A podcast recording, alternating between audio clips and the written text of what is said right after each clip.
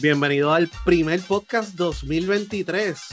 ¿Nos extrañaron? ¿Cómo están? Eh, Todo bien, todo bien. eh, todo bien, todo bien. ¿Y tú, ¿Y tú, Ricky, lo vas a extrañar o no? Un carajo. Ok. ¿Y tú? ¿Lo vas a extrañar? Bueno, si no va el Clemente, sí. ¿Y a quién tú extrañarías, Ricky? ¿Cómo? ¿A quién tú extrañarías? Yo extrañaría a mis hijos, los extrañaría. Ah, no, está bien, sí, no. Fuera de familiares y ay, gente cercana. Eh, Déjame ver. de ese ambiente. ¿De la música tú dices? Ajá, ajá.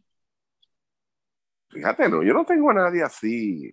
Ok. De verdad que no, no, no. no, no Exacto, no exacto. hay nadie así que yo diga, "Ah, fíjate, se murió fulano. O sea, no, de verdad que no, no. No, Sí. claro, es que, es que es que lo que realmente lo que tú consumes de ellos realmente si es que tú tienes favoritos en esa línea, sea música, sea película, sea actor, sea lo que sea, gente famosa, todo eso. Lo que va a perdurar es el producto que ellos hicieron y eso siempre va a estar ahí. Eso es que- siempre va a estar ahí, exacto. Este, no es- yo de verdad, te- yo, te- es peligroso, de verdad, en el sentido, es peligroso en el sentido, no, no, no, lo- no la acción y las consecuencias, lo que es peligroso es eh, la psiquis del muchachito, de verdad. Sí. O sea, ¿Qué está pasando Sí, por ahí ahora mismo? O sea, porque, pues, lo que pasó, ok, fine. Pero tomar esta actitud, primero el mensaje y después ahora, ah, pues ok, me van a extrañar, tú sabes. Sí, hay que estar No pendiente de él, hay que estar pendiente de él. Los que son Sí. familiares cercanos a él, pues van a tener que, que sentarse con él y, y darle ahí terapia y toda la cosa, porque me parece que, Sí, que él no va, está- que, que- que en esa línea él no, él, él no se siente bien. va para Coachella y el Festival de las Flores también. Ah, mira, Ricky, el Festival de la Fe, nosotros que nos gustan estos festivales de puertorriqueños, de pueblo. Sí, eh, sí. Sí. No, suben la S ahí. Cuando coja por la 14 y suben la S, pues ahí mismo empieza a vomitar arriba. Si usted nota a Ricky Matruco un poquito amargado, es que pasó el año nuevo en Guayama. No, no, no, no. Fui a despedirlo allá. Sí, sí, tienes toda la razón. Fui a despedirlo allá, pero no, no lo despedí allá, pues claro está. Pero el plan era ese. Pero ¿Y dónde lo ¿Cómo? despediste? En el Oasis. en, aquí en Coamo, gracias a Dios, de verdad que sí. Aquí Ah, coño, y y, y es el San Blas, ¿verdad? Eso es otro festival de eso importante. sí, eso viene ahora en febrero. En febrero viene. Sí, sí, sí. Pero no, no, no, despedí acá para el carajo, a despedir yo, mira, a joderme la vida. A mí que no me gusta la jodida Navidad. Eh, me pude saltar Nochebuena, me pude saltar Navidad, me pude saltar Acción de Gracias, pero pues, yo no, Ah, no hiciste en Nochebuena. no, yo estaba, que yo hacía en Nochebuena. No, yo no hice nada, mano. Yo me quedé aquí viendo fútbol, yo creo que fue. Hubo fútbol el sábado, si no me equivoco. Sí, sí, eso fue lo que yo empecé a hacer, ver fútbol. Sí. Ok. Así que eso fue, por eso, si notan a Ricky así medio raro, es que pues todavía está en recovery.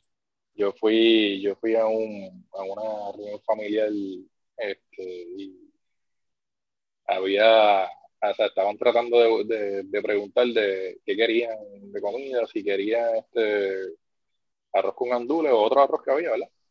Y todo el mundo, pues, pues, ah, pues está bien, los dos, los dos.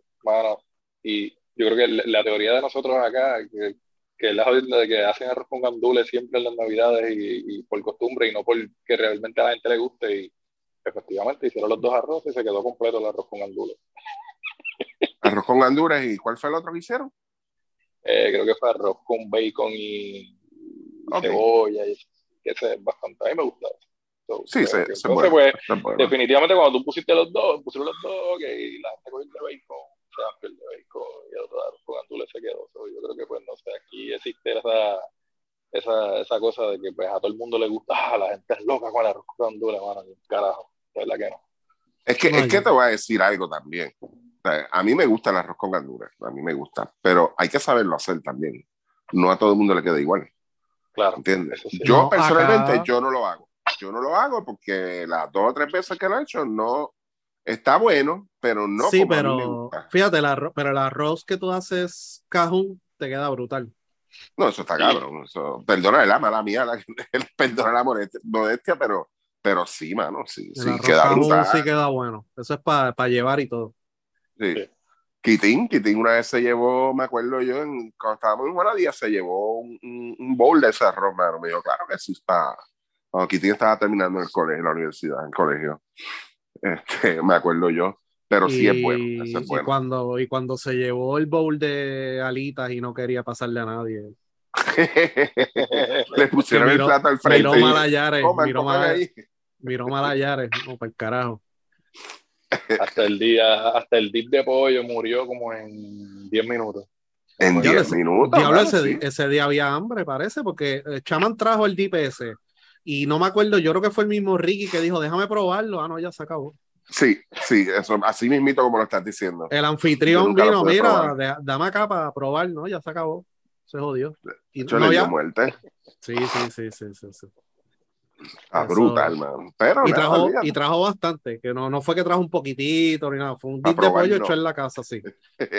Se lo limpiaron en menos nada la- la- las iguanas que tenían allí. Ay, Mira, santo. Mira, eh, antes, antes de ir a los temas, ¿verdad? Y todo eso, nosotros tuvimos los podcasts de resumen de fin de año. eh, tuvimos un podcast especial el 30 de diciembre. Todos los grabamos el 14 de, de diciembre, 14 y 15 de diciembre. Tardamos dos días en grabarlo. Ahora entrando el 2023. Ujú. eh, eh, tengo por acá los, los torneos que hay 2023, pero para empezar, ¿qué, ¿cuáles son tus expectativas de esta temporada del BCN como tal? En general, la esta temporada que viene ahora. En general, La- no, no, no, no, no quién va a quedar campeón ni nada de eso, sino en, en general, ¿qué tú, qué tú esperas? Mira, yo creo, yo no, yo no recuerdo cuándo fue que comenzó la temporada pasada, pero de esta en específico, este, Yo creo que fue en abril. en abril, ¿verdad? Ok, pero Sí. no estaba mal. Este, yo creo que de esta en específico, eh, mucha gente lo que está viendo positivo es el, el cambio de la franquicia de Guayama a Manatí, por la, pues claro está por la, por la venta y la compra de este muchacho, pero yo creo que añadirle esos juegos al itinerario la va a hacer un poquito más larga. Ya estamos más lejos de la pandemia y de eso- esos años de bonanza económica para mucha gente, y yo creo que va a impactar esa primera parte. Aparte, además, de que no van a estar muchas figuras que son las que eventualmente van a terminar con el equipo. Te- las expectativas mías son de que el año pasado fue buenísima, en el sentido de que yo creo que en, el asunto de los playoffs todo el mundo se envolvió. Eh, hubo buenas asistencias, yo creo que el resurgir de San fue positivo, la sorpresa de Quebradilla, eh, eh, cuando Mayagüez se levanta. Todos esos equipos sí pudieron levantarse, Bayamón pues claro está, estuvo bien, Arecibo estuvo bien, eh, Ponce estuvo bien dentro de todo, este, el mismo Fajardo que se consideraba un equipo más completo, pero yo creo que este año no va a estar eso desde un principio y va a afectar a varios equipos en cuanto a la asistencia. Me refiero a la asistencia. ¿Qué pasa? Que al ser una temporada larga, muchos equipos, muchos equipos van a pensar de que, ah, está bien, yo tengo a fulano que me llega en mayo, y yo tengo al otro que me llega en junio. Pero si el récord no está tan bueno, nada, y tú se lo pones ahí y dices, ah, mira, vas a ver el caballito. Y yo, ah, cabrón, si tú estás eliminado casi ya. Ujú. O sea, e- ese es el temor mío, de verdad, y que se vaya a, a- a convertir entonces en un torneo de cuatro, cinco, seis equipos nada más. Cuidado Sí. si cuatro o cinco. Yo creo que cuando tú, miras, cuando tú miras los rosters de los equipos, tú puedes decir, puedes hacer la- la- el argumento de que va a haber dos equipos competitivos, pero se va a dar la dinámica que tú acabas de decir, que el equipo empieza, empieza a 0 y 7 y de momento aquel se libera y dice, ah, no, mamá, no cámbiame o algo, o sea, empiezan eso, porque es que ha pasado antes, no, no es algo Sí. nuevo, no es algo que nos estamos inventando nuevo, es que en el pasado ha habido casos en los cuales pues el equipo está eliminado, está a punto de eliminarse y el jugador que a lo mejor estaba interesado en ir, dice, "Ah, yo no voy nada, o cámbiame, o haz esto, o haz lo otro, me coge los chavos, sé que está apretado, whatever. Y, y ese es el problema, por eso es que no, o sea, al tú añadir esos juegos, pues entonces te quita esa posibilidad, tú podías empezar el torneo un poquito, hasta un poquito más tarde, Sí, o sea, totalmente Y- de acuerdo. o reducir esos 32 juegos un poquito, y entonces, pues, tratar de hacerlo en una fecha en la cual pues esos jugadores te puedan venir, ¿no? Y que los equipos estén mayormente completos, porque la temporada 2021 fue una temporada típica porque los jugadores no, se acabó la burbuja, los jugadores no se querían ir porque había restricciones todavía y la mayoría de los equipos estaban completos. Eh, y la temporada 2022, pues, como empezó, ¿verdad? Más o menos, ¿verdad? Abril más o menos, pues ahí lo, la mayoría estaban aquí como quiera. Ahora volvemos, como siempre hemos dicho, a esa programación regular, que pues van a llegar varios jugadores principales tarde. Y, la adelantaron, adelantaron la fecha para iniciar y añadieron más juegos. yo creo que se dispararon dos veces en el pie. Sí, porque ellos lo adelantaron porque dijeron, no, que es que va a estar el mundial, pero entonces ellos van a acabar en la primera semana de agosto. Y, sí, sí, añadieron más juegos. Sí, y han habido equipos que han dicho, no, no, no, esto se puede extender a la segunda semana de agosto. Y entonces, el equipo nacional que para el Mundial 2019 tuvo un mes de preparación, un poquito más de un mes de preparación, porque el BCN ya había terminado, etcétera, etcétera.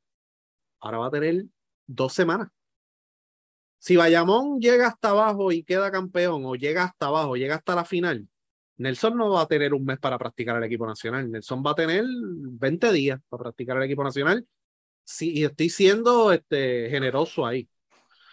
Así que yo creo que yo creo que el BCN tiene que arreglar eso de qué, qué, qué liga queremos ser. Y lo hemos dicho desde siempre, o sea, que hemos tenido el podcast. ¿Qué liga queremos ser? ¿Queremos ser una liga de verano o queremos competir con las mejores ligas del mundo? Porque el director de torneo dijo, no, nosotros podemos competir con las ligas europeas. Ajá. Ah. ¿Y cuándo vas a cambiar la fecha? Porque si tú quieres competir con las ligas europeas, tienes que cambiar de fecha. Porque en la fecha que tú estás ahora mismo, tú no compites con nadie. Tú estás esperando que salgan los jugadores de otras ligas. Eso no es competencia de tú a tú. So, que, ¿Qué liga tú quieres ser? Y entonces, si el BCN dice, mira, vamos a jugar en verano y que se joda. No, que el equipo nacional, mano, perfecto. Soltamos los jugadores y ya, ya, y ustedes juegan por allá y nosotros jugamos por acá. ¿Sabes? Y rellenamos los rosters con refuerzo en lo que regresan los jugadores. Pero y by the way, y by the, way eh, de lo que mencionaste, esta es la tercera temporada ahora después de la burbuja. O sea, hubo la burbuja, hubo la temporada que se dio, este, que terminó 21. En, exacto, que, que, se jugó hasta diciembre. Sí. Y ahí fue que pasaron los tres meses casi, tres, tres meses y medio, y comenzó entonces el torneo del año pasado.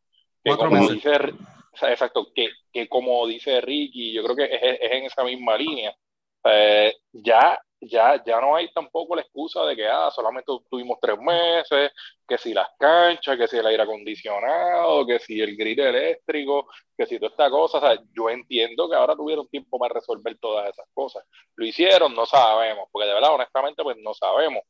El tema, el tema, el tema importante, como dice Ricky, es el tema de, de, de tú prepararte entonces, porque ya no hay ese, esos alivios contributivos con la gente, con, con, los cheques que llegaron, todo este tipo de cosas, ya no va a estar eso en la calle y hay un tema de, de casi todos los costos de, la, de, de, en los lugares de comida, de, de utilería, todo este tipo de cosas ha aumentado. la inflación, la inflación. Claro, o sea, que la, gente va a poner eso ahora también en, como quien dice, en la mesa y decidir qué es lo que va a hacer también. Y, también, después que aprobaron la fecha, imagínate si no se hace un proceso bien pensado en lo que es aprobar la fecha, después que aprobaron la fecha, ellos dijeron, ah, pero espérate, ah, pero a mí me llegan jugadores tarde, ah, pero, o sea, ahora es que, que ahora los equipos están trabajando desde finales de diciembre hasta ahora. Hay equipos que no tienen jugadores para empezar el torneo. O sea, no tienen un roster. Por, por, ejemplo, ¿qué jugadores va a tener Carolina para empezar? ¿Te ha hecho esa pregunta? O sea, ¿qué, qué, jugadores tiene Guaynabo? ¿Qué jugadores tiene Mayagüez? Pues ahí es donde viene, ¿verdad? Pues, mano, piensen las cosas antes de. Sí, sí hay muchos equipos que van a tener más de tres, cuatro jugadores principales que no van a estar disponibles desde el primer día. Y, y, una cosa que, es, que, que, sonó mucho el año pasado, o sea, que fue el tema pues, de, la, de la asociación de jugadores, con las cosas que ellos querían, o sea, realmente hubo un avance en lo que ellos querían, en lo que ellos estaban, este, como que dice, luchando, entre comillas, toda esta cosa. O sea, yo no he visto eso y encima de eso, los salarios más o menos se mantuvieron igual. Y, y, y, y en esta situación económica que hay, que eso se haya mantenido igual también, es peligroso porque dentro de, dentro de lo que es dentro de lo que es los jugadores que, que, que, quieren venir aquí, porque yo entiendo que pues fulano, qué sé yo, que reside allí en Añasco, este jugador de, de X equipo que reside en Añasco y está aquí todo el año, pues, pues eso pues no le va, a lo mejor le va a molestar, pero el que está afuera, que a lo mejor se está ganando su buen dinero en otras ligas que probablemente estén manejando el asunto o tengan la cantidad de dinero que pues ellos necesitan, no va a, morirse por venir a jugar aquí. hay jugadores ahí que no van a... Eh, eh, ahí en el clavo en, cuestión del dinero, porque ¿a, cuánto aumentó el, tope salarial ahora mismo, Luis? ¿De 40 a cuánto? 5 mil pesos. Sí. Ok, aumentó 5 mil. Pero ¿cuántos juegos aumentaste en el itinerario? 6. Sí. Sí, no, que, y entonces lo que sumaron fue, mira lo mucho que le han dado, los 5 mil pesos, que ahora es 45, un bono de lealtad, que son 5 mil dólares más, que eso tú sabes que se lo inventaron los, anormales. Y entonces un bono de lealtad, 5 mil pesos, que eso no les da, eso se le queda en una muela a estos jugadores, no les importa. eso no, eso no da ni, ni, ni para placas solares, da eso. Y sí, el pronto, nada para el pronto. Y entonces, más los bonos, pues más o menos 60 mil, 65 mil dólares. Y acuérdense que el bono aplica a unos jugadores, no aplica a todos. O sea, me explico. ¿Ustedes se creen que Walter Hodge se va a ganar 45 mil pesos? Pues ah, eso es lo que estamos hablando. O Víctor Lee, o Walter. Y las rentas, las rentas en los lugares subieron, o sea, tú tienes que buscarle apartamento a los jugadores y esas rentas están explotadas, explotadas, explotadas. O sea, eh, estamos hablando de que si tú entras a clasificado online ahora y tú buscas sin ponerle precio al, al, rango que ellos te ponen de fecha de los sitios donde, donde tú quieras alquilar de esta venda, tú buscas a veces y hay pueblos que lo que hay son tres sitios para alquilar. Ah, pero, sea el precio que sea. Acuérdate que San Germán tiene la casa embrujada. Pues, ah, pero, pero, ellos tienen que pagar, pero, no, ellos tienen que pagar allí agua, luz y todo esta audiencia, o sea que... No, eso lo paga el municipio. Eso va, eso, eso va de la mano, o sea, si, si, como tú mencionaste, chaman, la economía está jodona, la economía está jodona, y no es un asunto de, de aquí en la isla. Es mundial, es una cosa a nivel mundial. Es un tema de preocupación para la, gente que de verdad le importa lo que está viviendo y cómo está viviendo. Es un tema bastante serio. Entonces, como una liga que por varias decisiones y errores que hayan cometido durante los últimos 20, 25, 30 años, no está estable, entonces no está fuerte, no está sólida, se va a tirar una maroma así. yo creo que antes de tú, de tú tirarte una maroma así, y vuelvo y digo, a mí lo que me preocupa es eso, el tú añadir más juegos, ¿ok? Porque la operación te va a aumentar a ti también. Tú como equipo, la operación tuya, los gastos operacionales te va a aumentar. ¿Entiendes? Los gastos en el coliseo, lo que, lo que tú pagas, aunque tú no pagues renta, pero como quiera que sea, te va a aumentar. Entonces, todo tienes que sumarlo otra vez. Entonces, viendo cómo está la economía, entonces tú te vas a meter en más gastos operacionales cuando en, este país, y hay que mencionarlo, a nosotros no nos gusta hablar esto, pero ahora mismo estaban hablando los otros días de cerrar hospitales. O sea, cuando, cuando alguien llega al punto de que hay que cerrar hospitales aquí, mira, hay un problema económico y punto. Entonces tú te tiras esa maroma. ¿Tú te crees que la gente, y, y, en esa misma línea, vamos a comer, coger el tema de la salud, en esa misma línea, la gente, los lo pocos, los pocos, este, el poco dinero, ahorros que tenga ¿Voy a un juego de BCN o lo guardo por si tengo una emergencia? dime tú, una persona responsable los va a guardar. dice, no, no, olvídate de esto. Yo mejor guardo el dinero, par de miles que cogí, qué sé yo, cogí el bono ese de 10 mil dólares, pues déjame guardarlo, porque uno no sabe lo que pueda pasar. ¿Entiendes? Porque cómo están las cosas. ¿Entiendes? Y eso es lo más que afectó aquí. Eso, la, la pandemia, la gente lo más que, que, que le asustó fue eso, tú sabes diablo, ¿qué carajo yo voy a hacer ahora? Pues mucha gente perdió el trabajo, mucha gente se quedó sin ingresos, en, la, en, un mismo hogar eran los dos cabezas de familia que quedaron sin ingresos, sin trabajar, sin generar dinero. Pues a Dios gracias que vinieron unos incentivos económicos para alivio económico, esto y lo otro, pero nosotros no somos los mejores administradores del mundo aquí en Puerto Rico, y eso lo sabemos nosotros. Y ahí, y hay nadie aquí, Nobel, la gente se... y- ajá, Ujú, sí, hay un, Sí, hay un turnover enorme de empleados, o sea, de, de empleadores porque los empleados se le han ido. ¿Y qué ha sido también? Pues mira, la gente sabe, se ha movido. Hay, aquí en Puerto Rico había, había- o sea, normalmente es una cultura de tu trabajar a veces en el mismo lugar 20 años, 15 años. Ya eso no existe. exacto, ya eso terminó con lo de la pandemia. La gente se dio cuenta que haciendo otras cosas y con otras oportunidades y arrancando de aquí y picando por otros sitios van a brincar y se van a ir. O sea, hay lugares de trabajo que me, que, que me consta aquí que después que pues hicieron otra vez la apertura de luego de la pandemia, pues pretendían, que después de, de un año, dos años trabajando remoto, los empleados iban a volver tranquilos otra vez a estar los cinco días a la semana y la gente empezó a irse del trabajo. Y cuando empezaron a- a- lo- lo- lo- los empleados a arrancar a irse a compañías donde sí estaban permitiendo el asunto de trabajar remoto, el asunto de subirte el salario, porque hay compañías que hicieron el, el- el aumento de, eh, yo creo que subieron hasta muchas, hasta sitios como McDonald's y todo esto subieron no, todos el- los fast food, todos los todos los fast fast food food subieron, o sea, entonces Sí. volvemos, si hasta los fast food te están pagando más, ¿cómo carajo tú tienes un, un, un, un BCN donde, donde los jugadores se han quedado básicamente igual y tú no estás creándole, este, como quien dice, pues un, realmente en términos de liga, equipo, no se ha visto una mejoría que tú digas, no, mira, ahora aquí los jugadores están por encima y los tienen bien cuidados, los tipos van a terminar yéndose a jugar a otras ligas.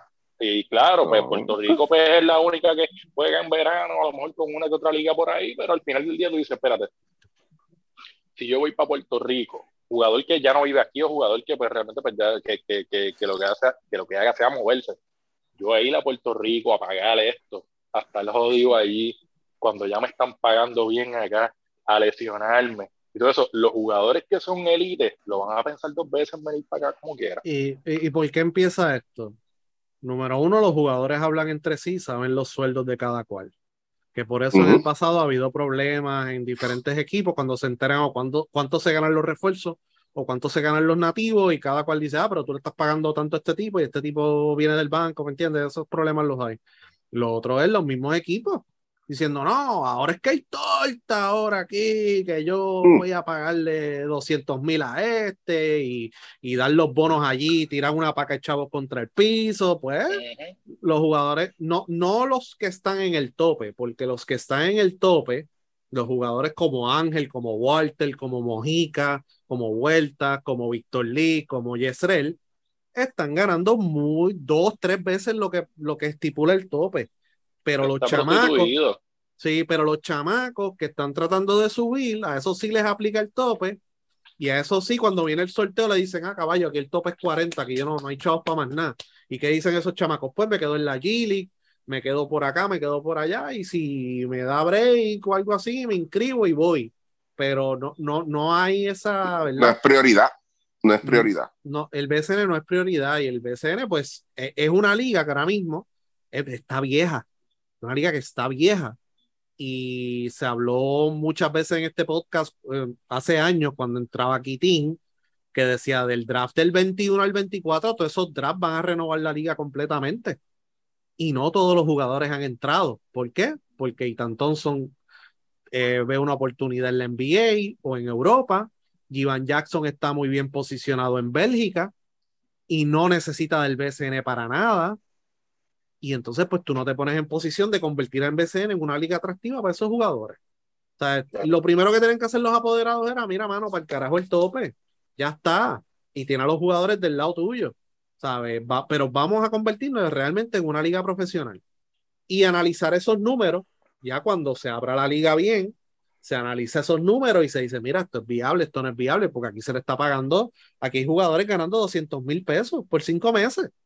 ¿Sabes? Ay, o sea, hay, hay la suficiente entrada para justificar todos esos salarios.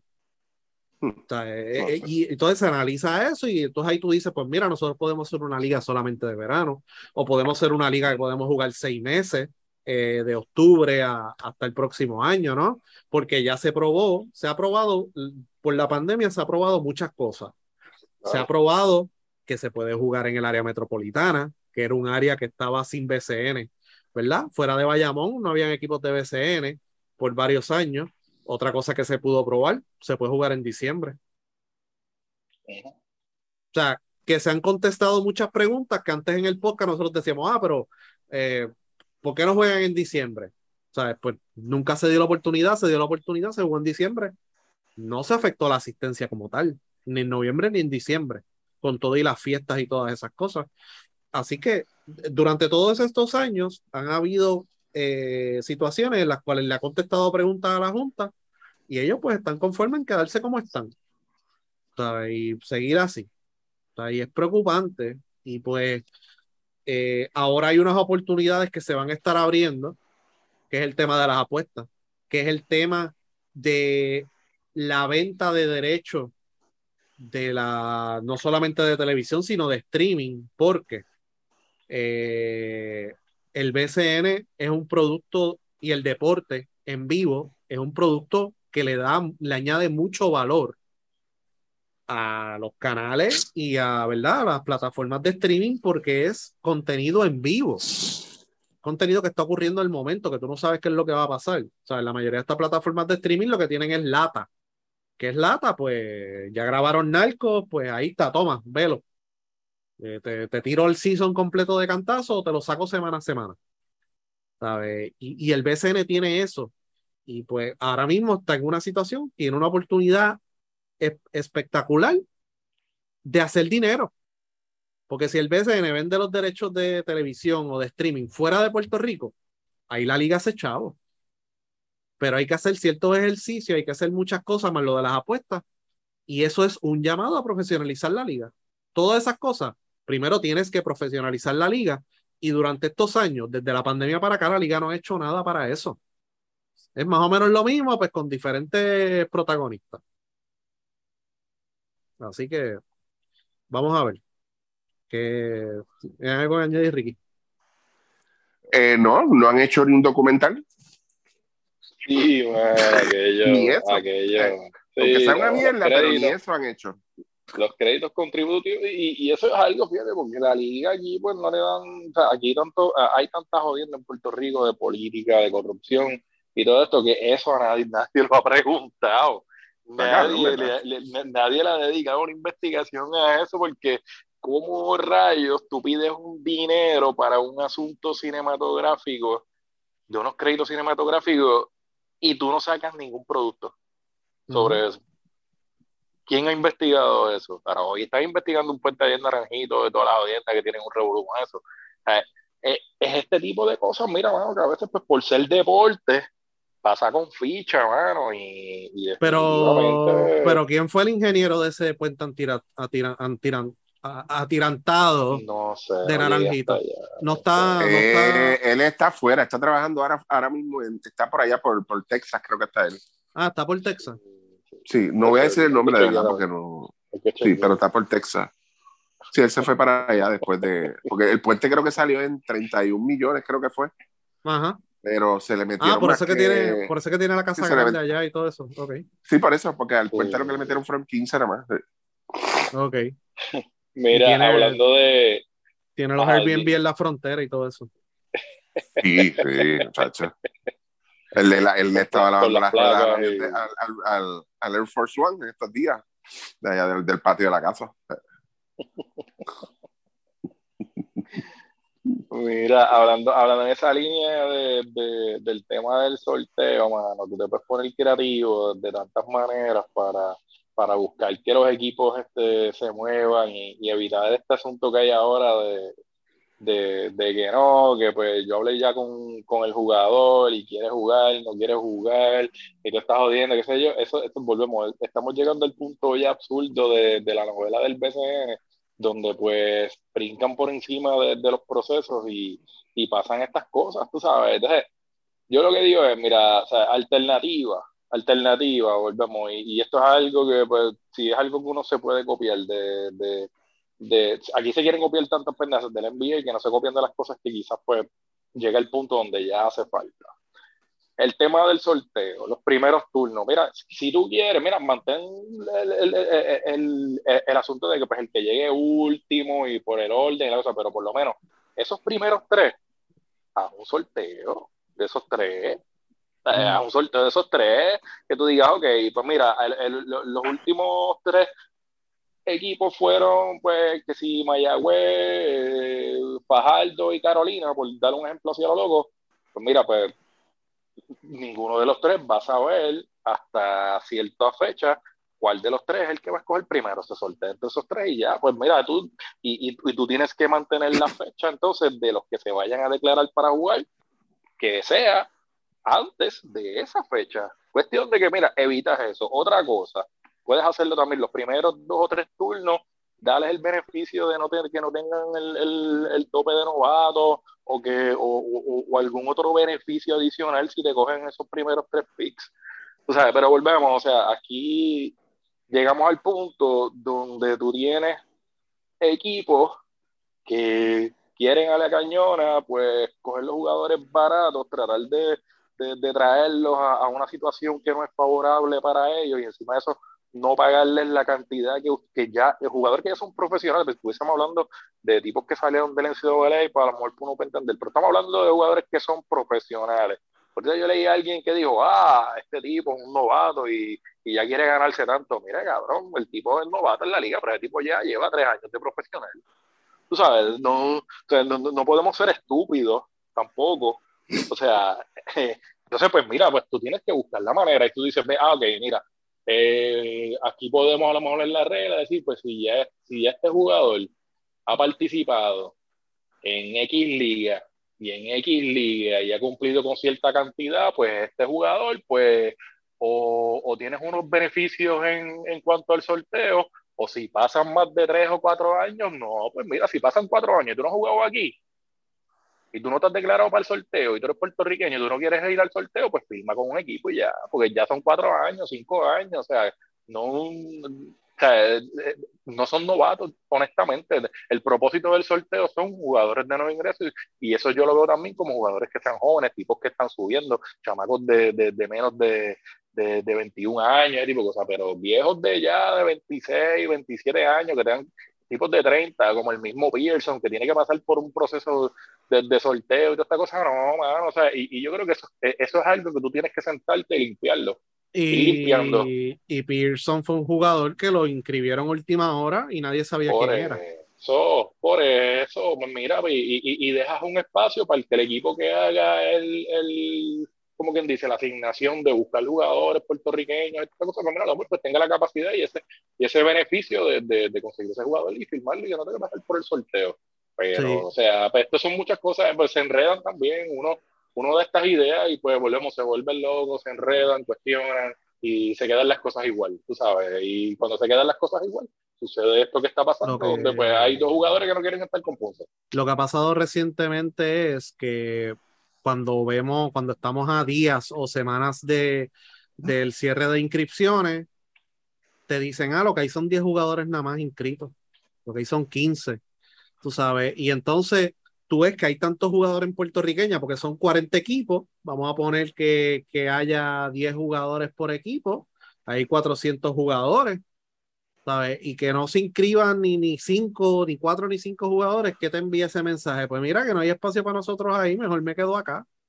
Tú sabes. Y entonces, pues, y los New York pues, no le dan tanta prioridad al BCN. Y entonces, pues, tú escuchar, por lo menos el lunes, ahora, se supone que la fecha de inscripción sea hasta el jueves, yo creo, que el lunes te digan, ah, lo que son 13 jugadores nada más.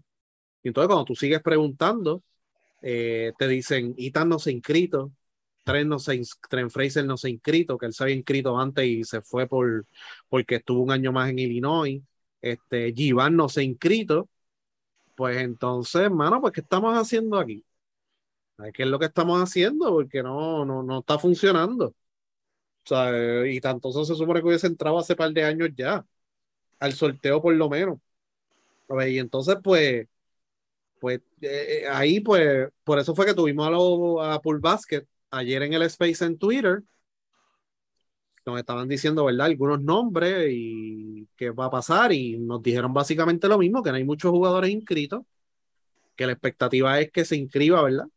Muchos jugadores que esté senior o que esté en su quinto año de elegibilidad, Y por ejemplo, se mencionó a Guardarrama, ni Guardarrama, se mencionó a, a Dimensio Bomb, que al parecer ya dijo que sí iba a entrar va a ser uno de los primeros picks, ¿verdad? En el sorteo.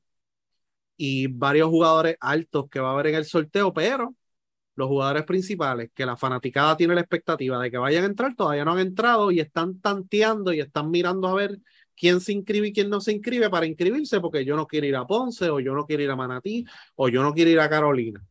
¿Sabes? Y entonces, pues, eh, eso del luce, ¿no?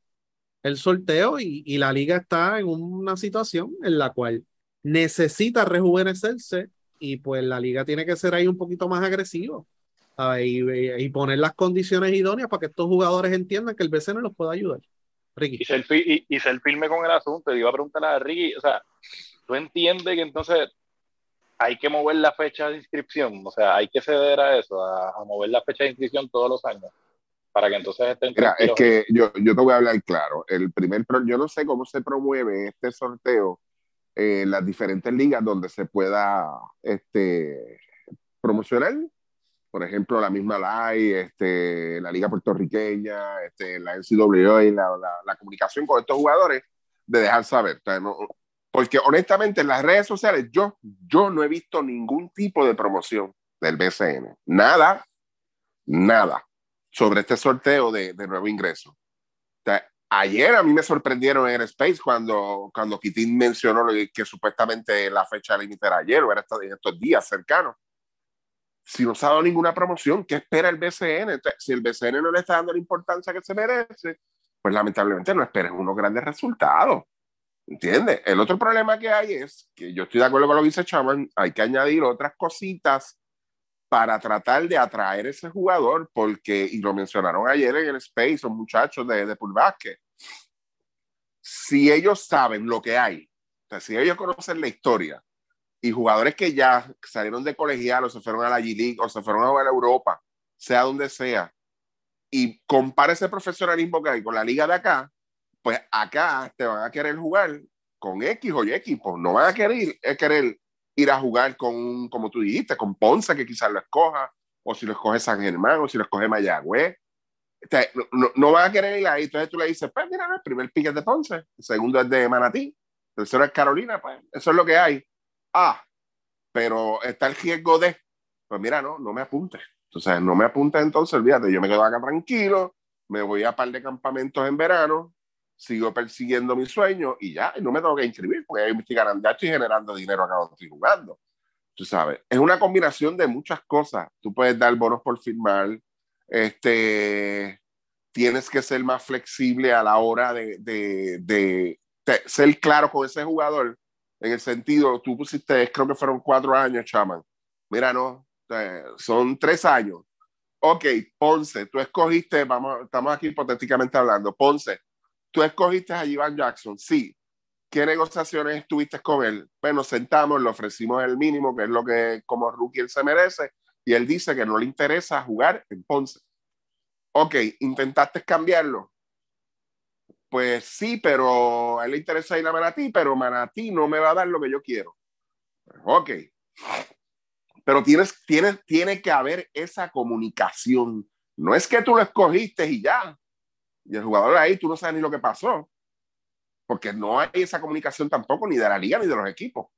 ¿Entiendes? Porque los equipos no, no, tampoco, hay algunos que sí, hay algunos que son bien activos en, en las redes y sí informan pero hay otros que no informan, o no están con esa comunicación de decir, mira, no, este, llegamos a un acuerdo, ya negociamos con el fulano, ya nos traemos, ya contamos con este, va a jugar, no va a jugar, pero tiene que haber esa comunicación porque nosotros vimos el caso de Guayama, de, de muchos jugadores que Guayama tenía, que seleccionaba, y o venían y jugaban y se largaban, o no, no lograban un acuerdo, o simplemente no querían jugar en Guayama. ¿Ok? Se daba ese tipo de situación y que hacía el jugador? Se perdían pues, material de cambio después en el futuro, porque tampoco se lo voy a dar a nadie. ¿Entiendes? ¿Qué pasa? Que tú estás mencionando unos nombres ahí, los que han mencionado, que son los, como diría yo, los, actores principales, serían los actores principales de este sorteo, que yo entiendo y creo que ellos lo que quieren ir a ciertos equipos, no están disponibles para un sorteo en general. eso te crea un gran problema en la liga. Te lo crea. ¿Entiendes? Y hay muchos equipos que están en desventaja. Ya sea en ese equipo yo no voy a jugar, el coach que está ahí no me va a dar el break, eh, yo tengo malas referencias de esa administración. Ah, eso es un, pueblo que se parece a Ucrania, que no hay nada que hacer. Eh, ah, no, allá ese equipo hace 10 años que no gana. Después tener 20 razones. No, no, no, no. Yo si voy allá, yo juego con Santurce o Bayamón o, Carolina o Guaynamo, que yo sé que voy a la segura, pero yo no quiero ver nada, de verdad. A mí sí me escoge Ponce, pero no juego. Si me escoge el San Germán, no juego. ¿Qué se puede hacer con eso? No puedes hacer nada por la forma en que está estructurado el sorteo. Tú no tienes reglas para proteger a los equipos tampoco. Porque aquí no todo puede ser para el jugador. ¿Entiendes? Los jugadores, los jugadores, al saber esos detalles, pues mira, no, yo no voy a pasar por ese Vía Cruz y olvídate de eso. Mejor no me inscribo ya. No me inscribo. Eh... Porque, este, para terminar, Luis, no me inscribo porque para pasar por lo mismo otra vez, o lo que pasó, la experiencia de este, o la experiencia de aquel allá, porque yo creo que fue Chama que lo dijo ayer lo mismo. Los jugadores entre ellos se hablan, hay comunicación. Ahora mismo Ethan Thompson. ¿Dónde tú crees que a Ethan Thompson le gustaría jugar aquí en Puerto Rico? Dígame. Eso no es ningún secreto. En Bayamón. En el área metropolitana. Sabe, en el área metropolitana. Él no va a querer venir a jugar a Ponce. Esa es la verdad. Pero entonces ahí es donde entonces Ponce se tiene que poner creativo. ¿Entiendes? Ok, tú no quieres jugar conmigo. Ah, bien, pero ¿dónde tú quieres jugar? Bayamón. Ok, déjame llamar al gerente de Bayamón a ver qué podemos hacer por ti. Mira, mi hermano, yo me voy a tirar para atrás pidiendo. Lo primero que te voy a pedir es el primer pin del año que viene del sorteo, te lo voy a pedir. Y te voy a pedir un par de piezas que yo sé que tú tienes ahí que a mí me van a, a resultar ¿Me entiendes? Tú tienes que ponerte creativo en esa parte.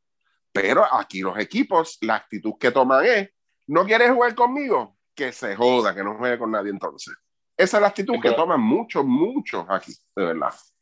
Y el problema, volvemos, o sea, también tiene que ver con, con tú saber qué equipo es el que va a pedir, porque para tú declararte para el sorteo de, de, de NBA, y tú estás ahorita, tú no sabes hasta, hasta casi en, los NBA Finals se tiran el orden de los equipos, o sea, y, ya los tipos tienen que estar declarados. no, no es estado de de que tú sepas y esto, porque ha pasado otras veces en grandes ligas, ha pasado en la NBA que tú no quieres, y si pasa lo que dice Ricky, pero entonces tú tampoco, o sea, tú, tú, tienes, tiene que haber una protección también para los equipos en esa línea, porque entonces si no, pues todos los años va a ser la misma la van a venir, pues esto no, pero pues, está, está, las alternativas de hacer cambio, o sea, está la alternativa de que, pues mira, pues no juega, y el que pierde es el jugador también. Hay jugadores que, perfecto, pues ahora mismo, como uno dice, para pues, el amor no lo necesitan, y eso para jugadores que sí lo necesitan, que me está bien extraño que no, no se hayan declarado para este sorteo. Tú sabes, y tú dices, ok, perfecto, pues ¿qué tú vas a hacer entonces? Ya tú tienes 24, 25 años y todavía no te has declarado para el sorteo por capricho. Bueno, pues mira, declárate. Tú puedes tomar la decisión de no jugar. O sea, tú declárate ya, pero por lo menos ya estás adentro. Y pues tú y tienes la alternativa de que si no te cambian este año, te cambian el otro. Pero ya estás adentro. O sea, ya estás adentro de la liga. O sea, tú tienes que también como jugador y los agentes tienen también que ser inteligentes en esa línea. Ah, pues ya a mí no, yo no quiero jugar en Ponce. Ah, no, porque allí, pues, ok, está bien, perfecto. Pero es que si, si no te declara, va a ser la misma mierda, no vas a jugar entonces como quieras. si por lo menos te declara, pues mira, pero es que, perteneces, perteneces a ese equipo, pero entonces por lo menos tienes la alternativa de que si viene una nueva administración para el equipo o, o, o, viene otro jugador en el próximo sorteo que sí quiere jugar en Ponce, pues mira, pues tienes la ficha ahí pues para usarla. O tienes la alternativa de que la liga, como tú bien dices y lo hablamos ahorita, mira, te das tres años a que, a que pues muevas a ese jugador. Y así no, pues mira, pues firma, pues tú tienes que crear ese, esa situación que sea buena para ambos para ambas partes y, y volvemos, los agentes también están a lo loco aquí eh, eh, exigiendo y pidiendo y, y, tú sabes, y, queriendo mover el, el, el sorteo a conveniencia por, por sus clientes y toda la vivienda, y eso también eh, no, se puede dar espacio para eso tampoco. No, y, y, y, y bien importante, ahí es donde vamos a lo de la profesionalizar la liga otra vez. O sea, en, en la NBA, ¿cuánto, cuánto el, primer pick? En estos años, eh, creo que Orlando ha cogido uno, ¿verdad? Póngame el día, porque yo no sigo mucho la NBA. Yo no he visto ningún eh. jugador que se niegue. Nueva Orleans, que cogió a Williamson hace par de años. este, yo no he visto ningún un jugador que diga, no, a mí no me gusta Orlando, a mí no me gusta Nueva Orleans, a mí no me gusta Sacramento, no, eso no me gusta.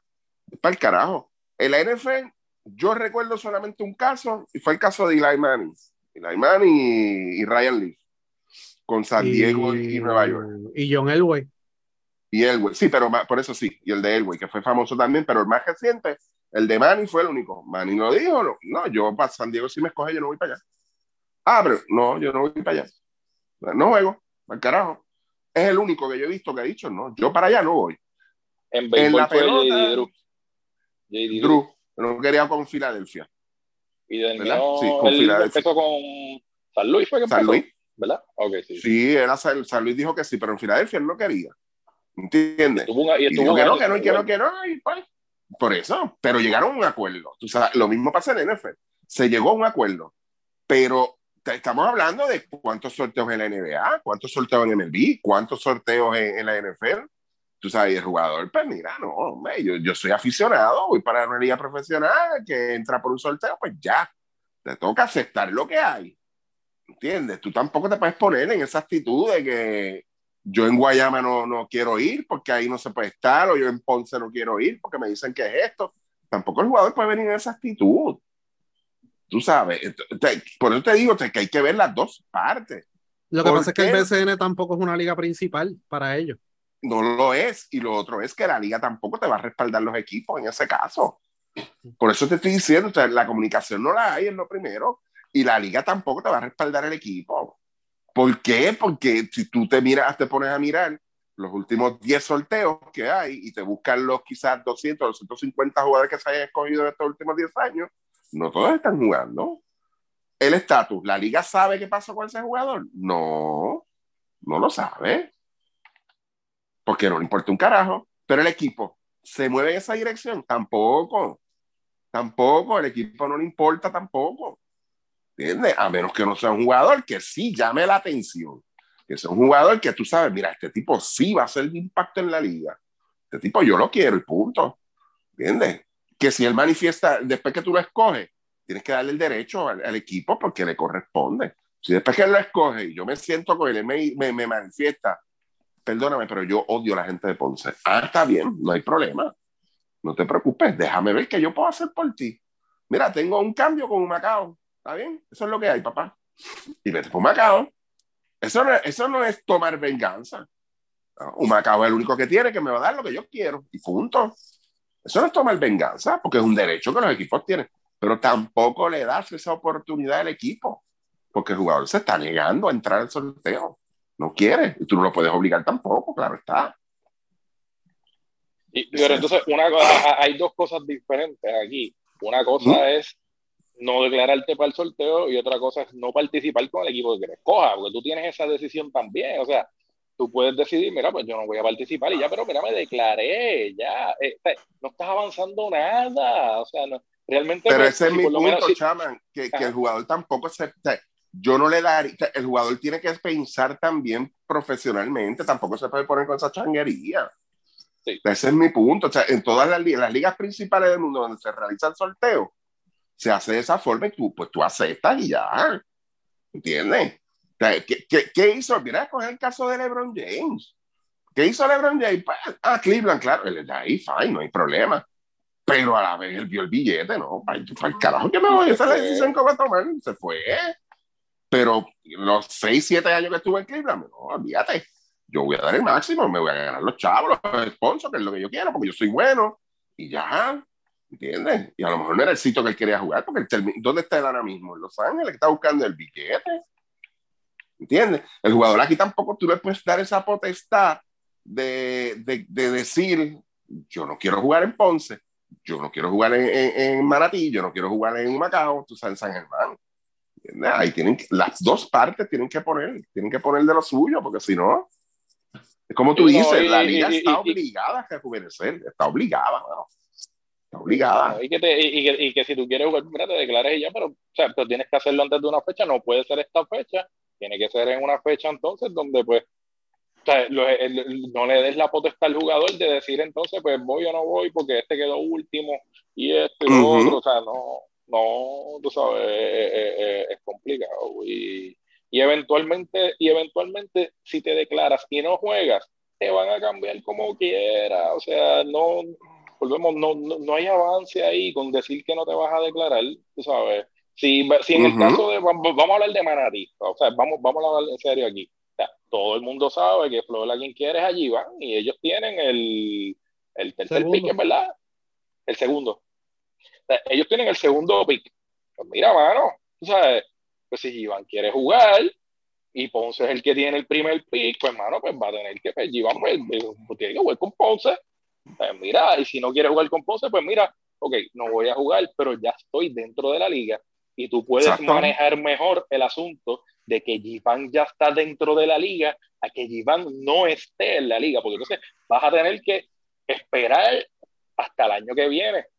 Pues mira, que Giván se declare, ah, que Ponce lo cogió, lo cogió, pero por lo menos tienes la oportunidad de, de aquí al fin a, a, llegar la fecha de, de cambio, de decir, mira, voy a soltar entonces a fulano, Ponce quiere a esto y tengo la oportunidad todavía de traer a Giván aquí a Manatí porque Giván ya está en la liga pero eso no lo puede hacer si él no se declara.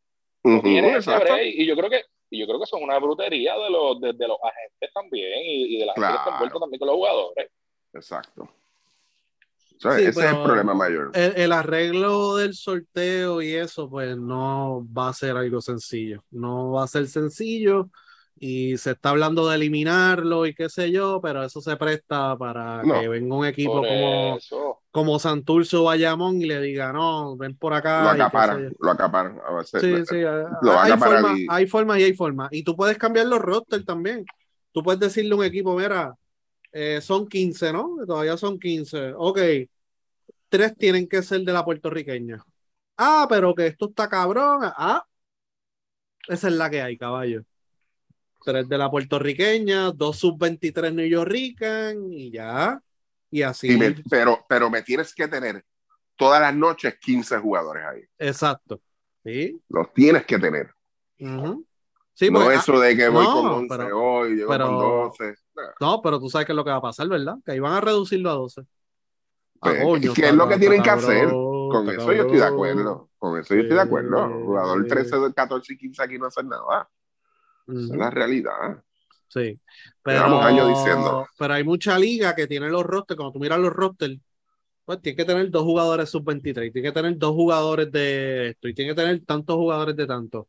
Y así, pues tú puedes coger. Para mí, el sorteo realmente debería ser de New York Rican, no debería ser ni de jugadores nativos. También, eso estoy de acuerdo. O sea, de jugadores de aquí, no, mano. Y entonces tú le dices a ese jugador de puertorriqueña, mira, mano, ya tres espacios para ustedes. Y pues, pero, ah, pero que en la puertorriqueña los jugadores no tienen el nivel, pues eh, ese es el problema que ustedes tienen, que no quieren meter mano. Tienen que meterse a las categorías menores para que se vuelva a desarrollar jugadores de buen nivel, que era lo que pasaba antes y aquí se puede. Lo que pasa es que no están prestando atención. Se puede. Se puede.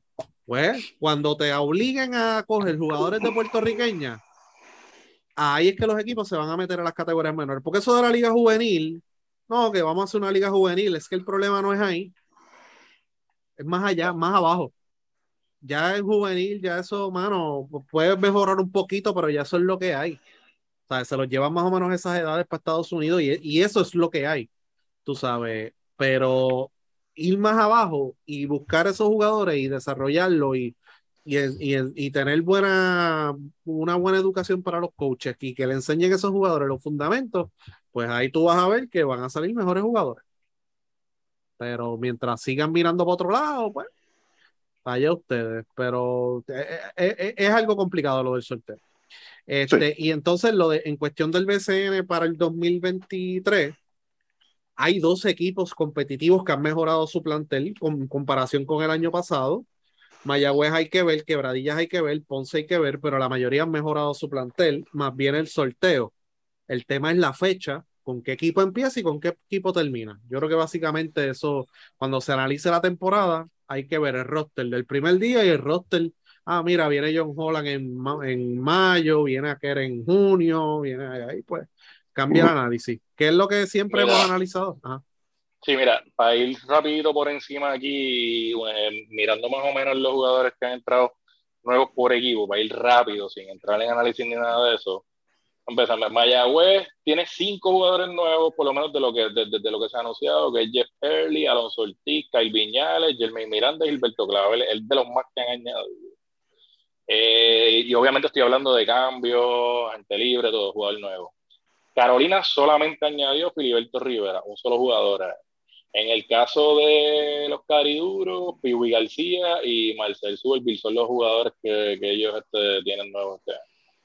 Eh, en el caso de San Germán, San Germán no tiene a nadie nuevo, son todos los jugadores del año pasado. Obviamente, pues eso cambia con los refuerzos, cada equipo, ¿verdad? Pero estamos hablando de los jugadores nuevos, nativos. En el caso de los Leones, los Leones es otro equipo que no ha añadido a nadie, ni por cambio, ni por, ni por, ni por agentes libres.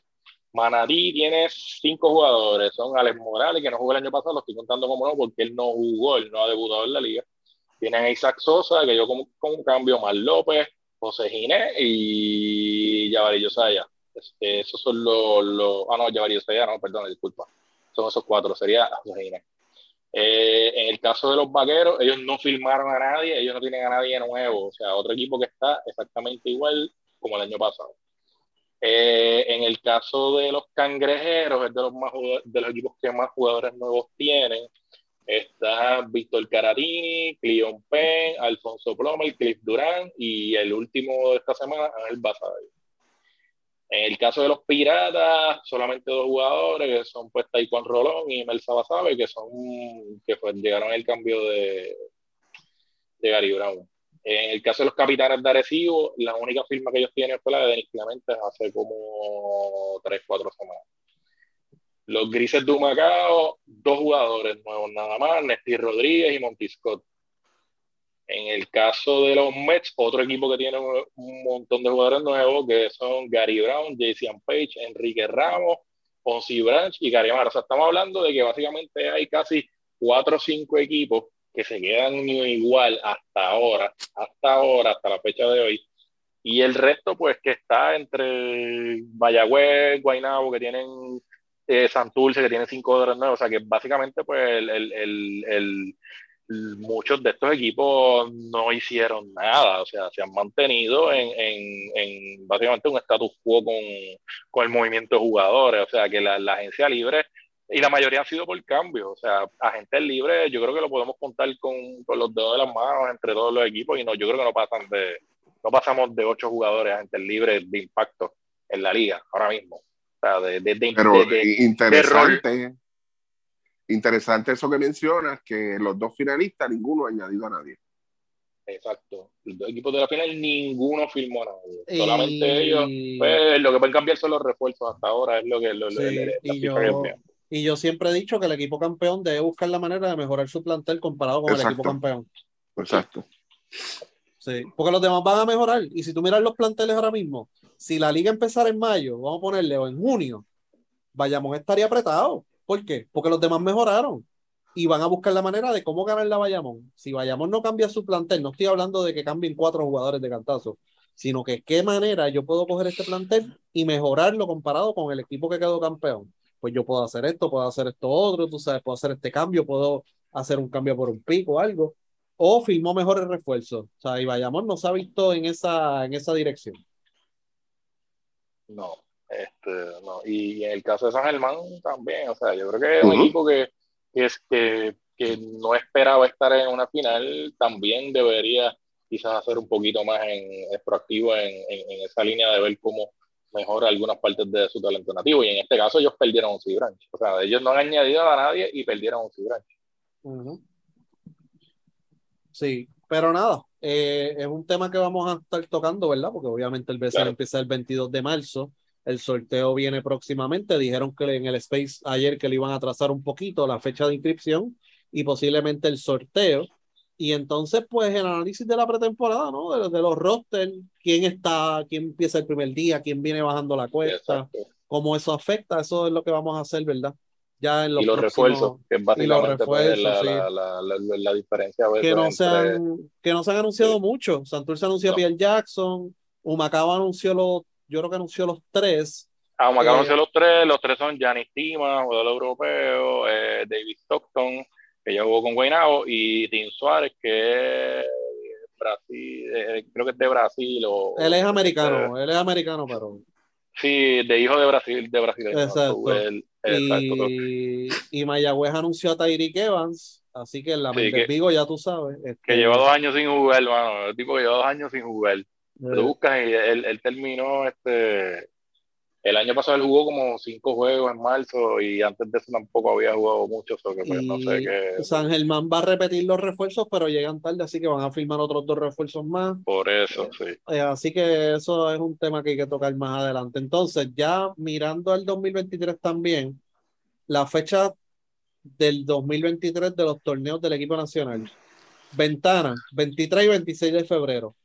23 de febrero en Brasil, 26 de febrero en Colombia. ¿A qué clasifica? Se clasifica o al Mundial, que empieza el 25 de agosto, o a un preclasificatorio olímpico, que es a mediados de agosto. ¿Qué otros torneos tiene el equipo masculino? Los Juegos Centroamericanos y del Caribe del 1 al 5 de julio. El BCN va a estar corriendo en esa fecha, así que va a ser interesante. Eh, y los Panamericanos del 31 de octubre al 4 de noviembre. Eh, podemos analizar, ¿verdad?, qué tiene que hacer Puerto Rico para clasificar al Mundial. La fácil, ganar los dos juegos y ya. Ahora, muy buen verano para probar talento nuevo en esos centroamericanos y en esos panamericanos. Julio es una buena fecha para traer colegiales. Sí. Eh, octubre a noviembre, que es el Panamericano, ahí está difícil, porque va a haber varios problemas. Los colegiales no los van a dejar ir. Y es bien difícil que esos jugadores, ¿verdad? Que los que van a coger son, van a ser jugadores profesionales. Es bien difícil que las ligas paren. Eh, ahí pues tienes que buscar la manera de ver quién, quién, quién no está trabajando, quién no está haciendo esto, a quién le dan permiso. Eh, va a ser difícil ese, ese Panamericano para Puerto Rico. Y entonces en femenino, los centroamericanos, el Americo, eh, los centroamericanos del 24 al 28 de junio, el Americop femenino del 1 al 9 de julio, los panamericanos a finales de octubre y el preclasificatorio olímpico del 5 al 13 de noviembre. Eso es lo que hay para el equipo nacional. ¿Tienes algo que añadir, Ricky Chaman? No, este, para las ventanas quedan pues este, 43 días nada más. Ok. ¿Ya Ujú. has escuchado algo nuevo? No, nada. De verdad que lo único que escuché estos días fue en, en- en un noticiero, este, lo de Jum, que se iba a tirar para. Para presidente. que se iba a tirar para presidente de la federación, pero me dio gracia, fíjate, estoy tratando de acordarme, porque su promesa es que iba a enfatizar, pero no me acuerdo cuál, cuál fue el detalle. Ah, que su principal meta era este, la, la instalación de, de entrenamiento de las selecciones. Eso. Un embuste, lo más Eh. seguro, por eso es que no te acuerdas. Sí, fue eso, este, Bueno, lo de la, la- instalación, que es el proyecto que iba a hacer este Barea. Lo de Barea, sí. Exacto, lo de Barea. Por eso es que Eso se es acordó lo y él dice que ese va a ser su, ese es su meta, este, este- este va a enfatizar en eso. Pero él va a poner un peso ahí. Un carajo, pero va a salir en la Ah, foto. pues por eso, Eso sí, no, por equipo, eso te digo. Sí, no, porque si tú me dices, no, yo, yo soy un 10, pues he puesto un 10%, de, pues ahí tú dices, pues, No, yo pues, levanté, yo levanté, muchacho, después de cinco años la gestión que hice, olvídate. Eh, No, pero todos sabemos que no, él no va a poner nada ni se va a mover mucho. Él, él le va a dar uso, eso sí. Sí, sí. Este. Y nada, yo creo que la fecha final para, para la candidatura es como en par de días. Y lo que ellos pusieron en las redes fue, pues, si se quiere, si están interesados, me escriben aquí a este email. No pusieron requisitos ni nada, así que, que se pasan hablando de, transparen- de transparencia, de esto. Él dijo en la prensa que no, que, que el comité de elecciones es totalmente autónomo. Sí, ¿quién lo nombró? Sí, si es verdad que ellos operan autónomos. Yo lo voy a, voy a decir algo. Jun, yo sé que tú escuchas. O te envían por lo menos los audios, los soplapotes que tienes en los chats tuyos. Si tú no te comunicas con nadie, ellos operan autónomos y ellos tienen su verdad, su, su criterio independiente. entrega tu celular a ver cuántas veces tú llamas a esas personas que nombraste tú mismo en ese comité.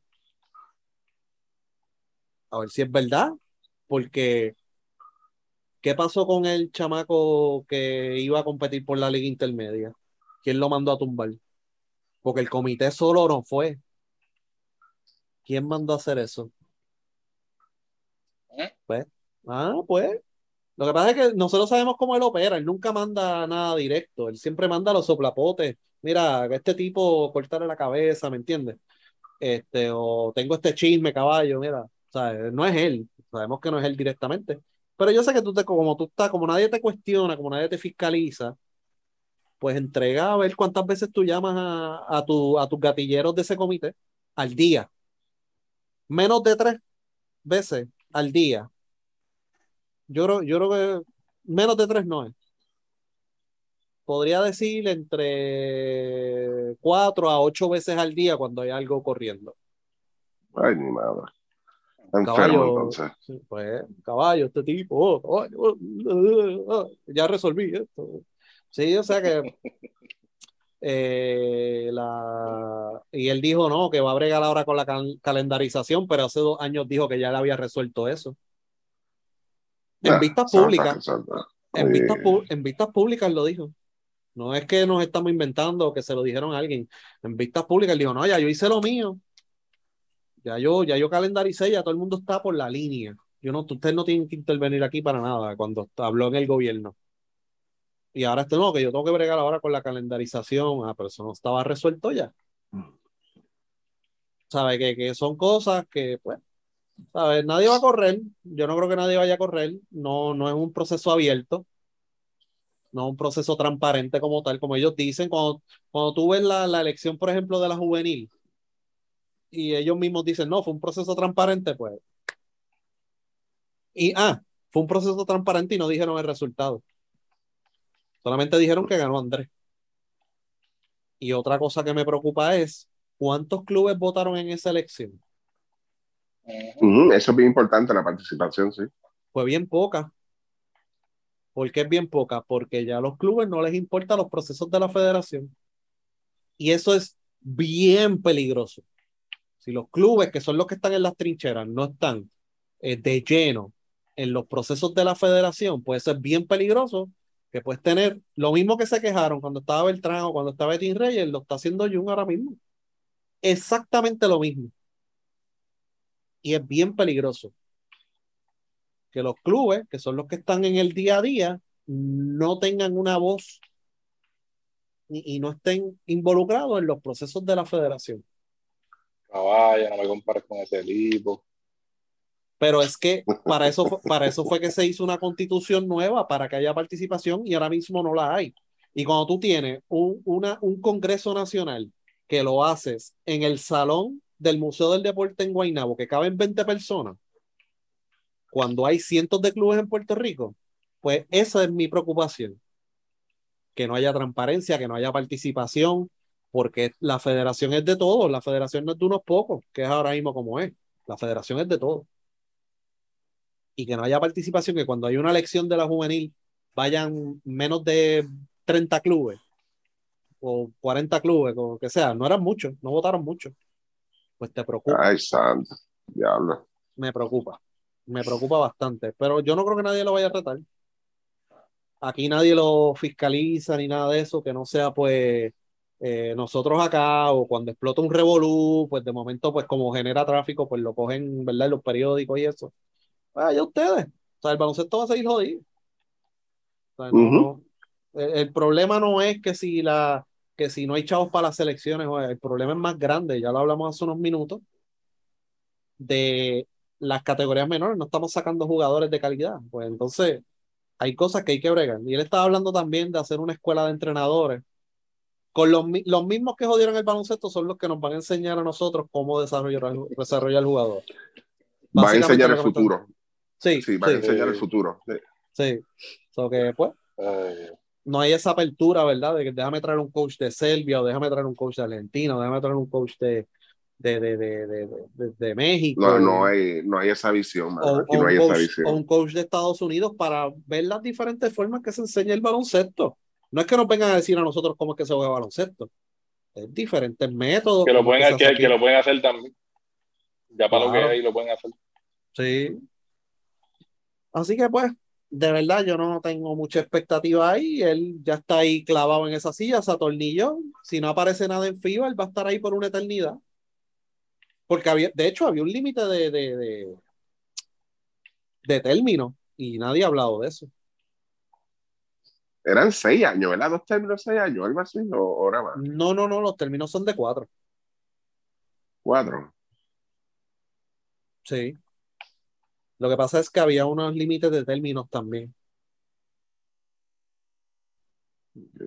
de cuántas veces podía, ¿verdad? Ser electo, etcétera. Eso lo eliminaron. Hubo unas enmiendas. ¿Alguien escuchó de esas enmiendas? No. Ah. Ahí está la transparencia. ¿Y hace cuánto nos someten un informe económico? Eh, tres años ya ahora, ¿verdad? Tres o Ya cuatro va. se cumplen ahora. Sí, que esa era la queja, ¿no? Y hay, una, sí. y, y- y hay una razón principal también por la que no han retado a Jun. Y es que ahí no hay chavo, para mí. Está todo el mundo pelado. Pues si hubiese chavo ahora mismo, créeme que ya hubiesen retado a Jun y hubiesen sacado. No, no, eh, Mm. eh, yo te diría, en mi opinión, Chaman, sí, tienes razón, no hay mucho dinero, pero sí, ellos están asegurando unas entradas ya con, con el llorado de él, aunque eso se va a secar.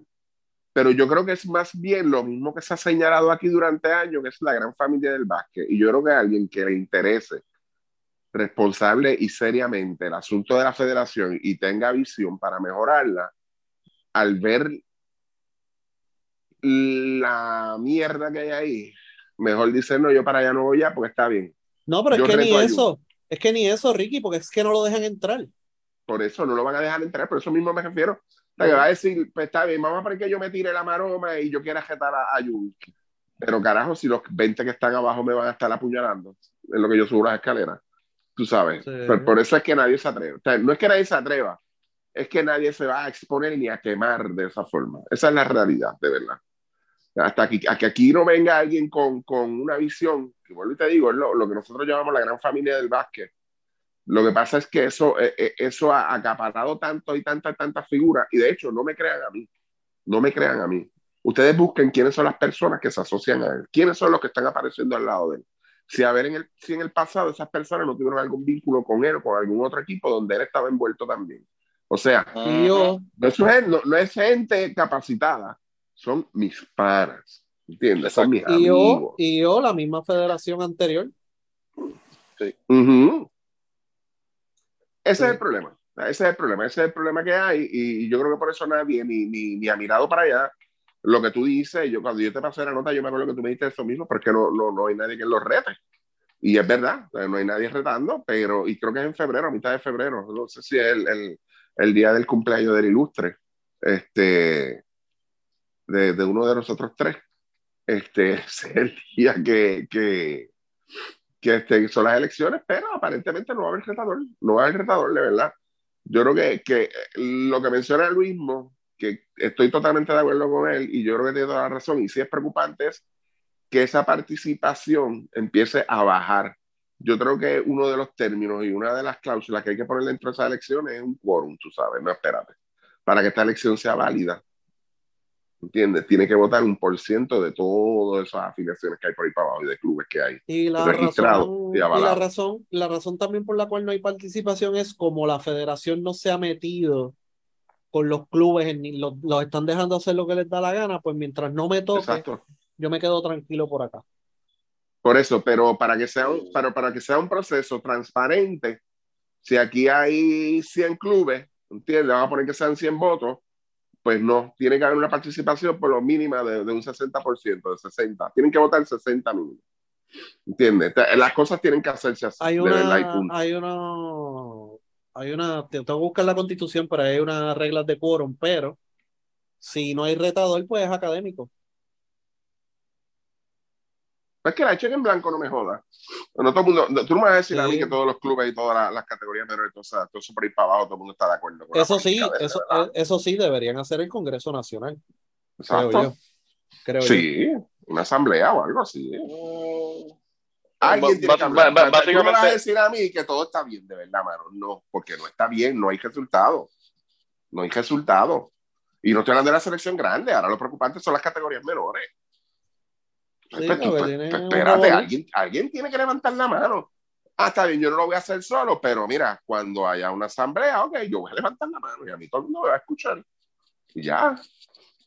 Porque yo sé que, que si tú vas allá y tú dices, mira, tú eres un cabrón y tú no sirves, yo sé que van a haber por lo menos 10 o 12 que van a levantar la mano, "Eh, eso es verdad, eso es verdad, porque eso pasa en todos sitios. Están esperando que uno hable. Pero hay muchos que van a pensar de la misma forma. ¿Entiendes? Y estoy hablando hipotético, aunque eso sí puede pasar. Ese sí, ese ejemplo que di sí puede pasar. Pero tienes que haber convocatoria. O sea, tiene que haber ese, darse esa, ese, ese enfrentamiento, a ver. ¿Entiendes? Sí. Ahora, si vienen los 100 y levantan la mano y dicen, no, este, después de Julio César, olvídate, un ramo. No hay más nada que Sí, buscar aquí. Jun, Jun realmente pues está ahí en la federación, tiene buenas relaciones en FIBA, está esperando que se abra alguna plaza en FIBA, ¿verdad? Que él pueda. Exacto. Y ya, y cuando tiene consigue eso de y- FIBA, se va. y la gente y la gente que tiene que es de él es por estrategia hay mucha gente estratégica ahí que, que está en los medios que son los que pues a veces están mucho el de comentarista mira de, de, de narrador de acá de los otros sea Sí, él no lo van a, él no lo van a tocar, él no lo van a Por tocar porque le eso, cogió o sea, el juego ya. Ya le Por cogió el eso, juego. o sea, él, él- él- lo, lo único que puede pasar, a- lo, lo más cercano que va a pasar ahí es como Beltrán cuando se fue. No se fue porque este, lo sacaron ahí, me sacaron a mí porque fue, este, me hicieron, no, lo sacó, o sea, eso fue un asunto de que él se retiró, él, no, él vio que no iba a poder, que no iban a haber más chavos tampoco ahí, que el juego estaba cambiando y ¿qué hizo? Se fue para el carajo, se fue, buscó algo más alto allá, en la, trató de entrar a- al, al Comité Olímpico, a, a de Deportes y a tratar de acomodarse en otro sitio porque, porque ya, ya él no iba a seguir más en el baloncesto y eso es lo que usualmente pasa en esto. Y él tiene a la gente acomodada en, en, en este caso yo No, acomodada en, a, Beltrán le cambiaron la constitución y se fue para el carajo. Básicamente. por eso, o sea, Sí. pues Mira, este, chaman, este, los poderosos indios 3 a 1. La serie. sí, sí, sí, está la serie 3 a 1, bueno, ya está, ahí al otro lado para pasar a, a la final. Con, con, con Mac Olivera. con Mac Olivera, hermano, ay Dios. eso, es- eso dice tanto de esta liga y, y las cosas que pasan aquí.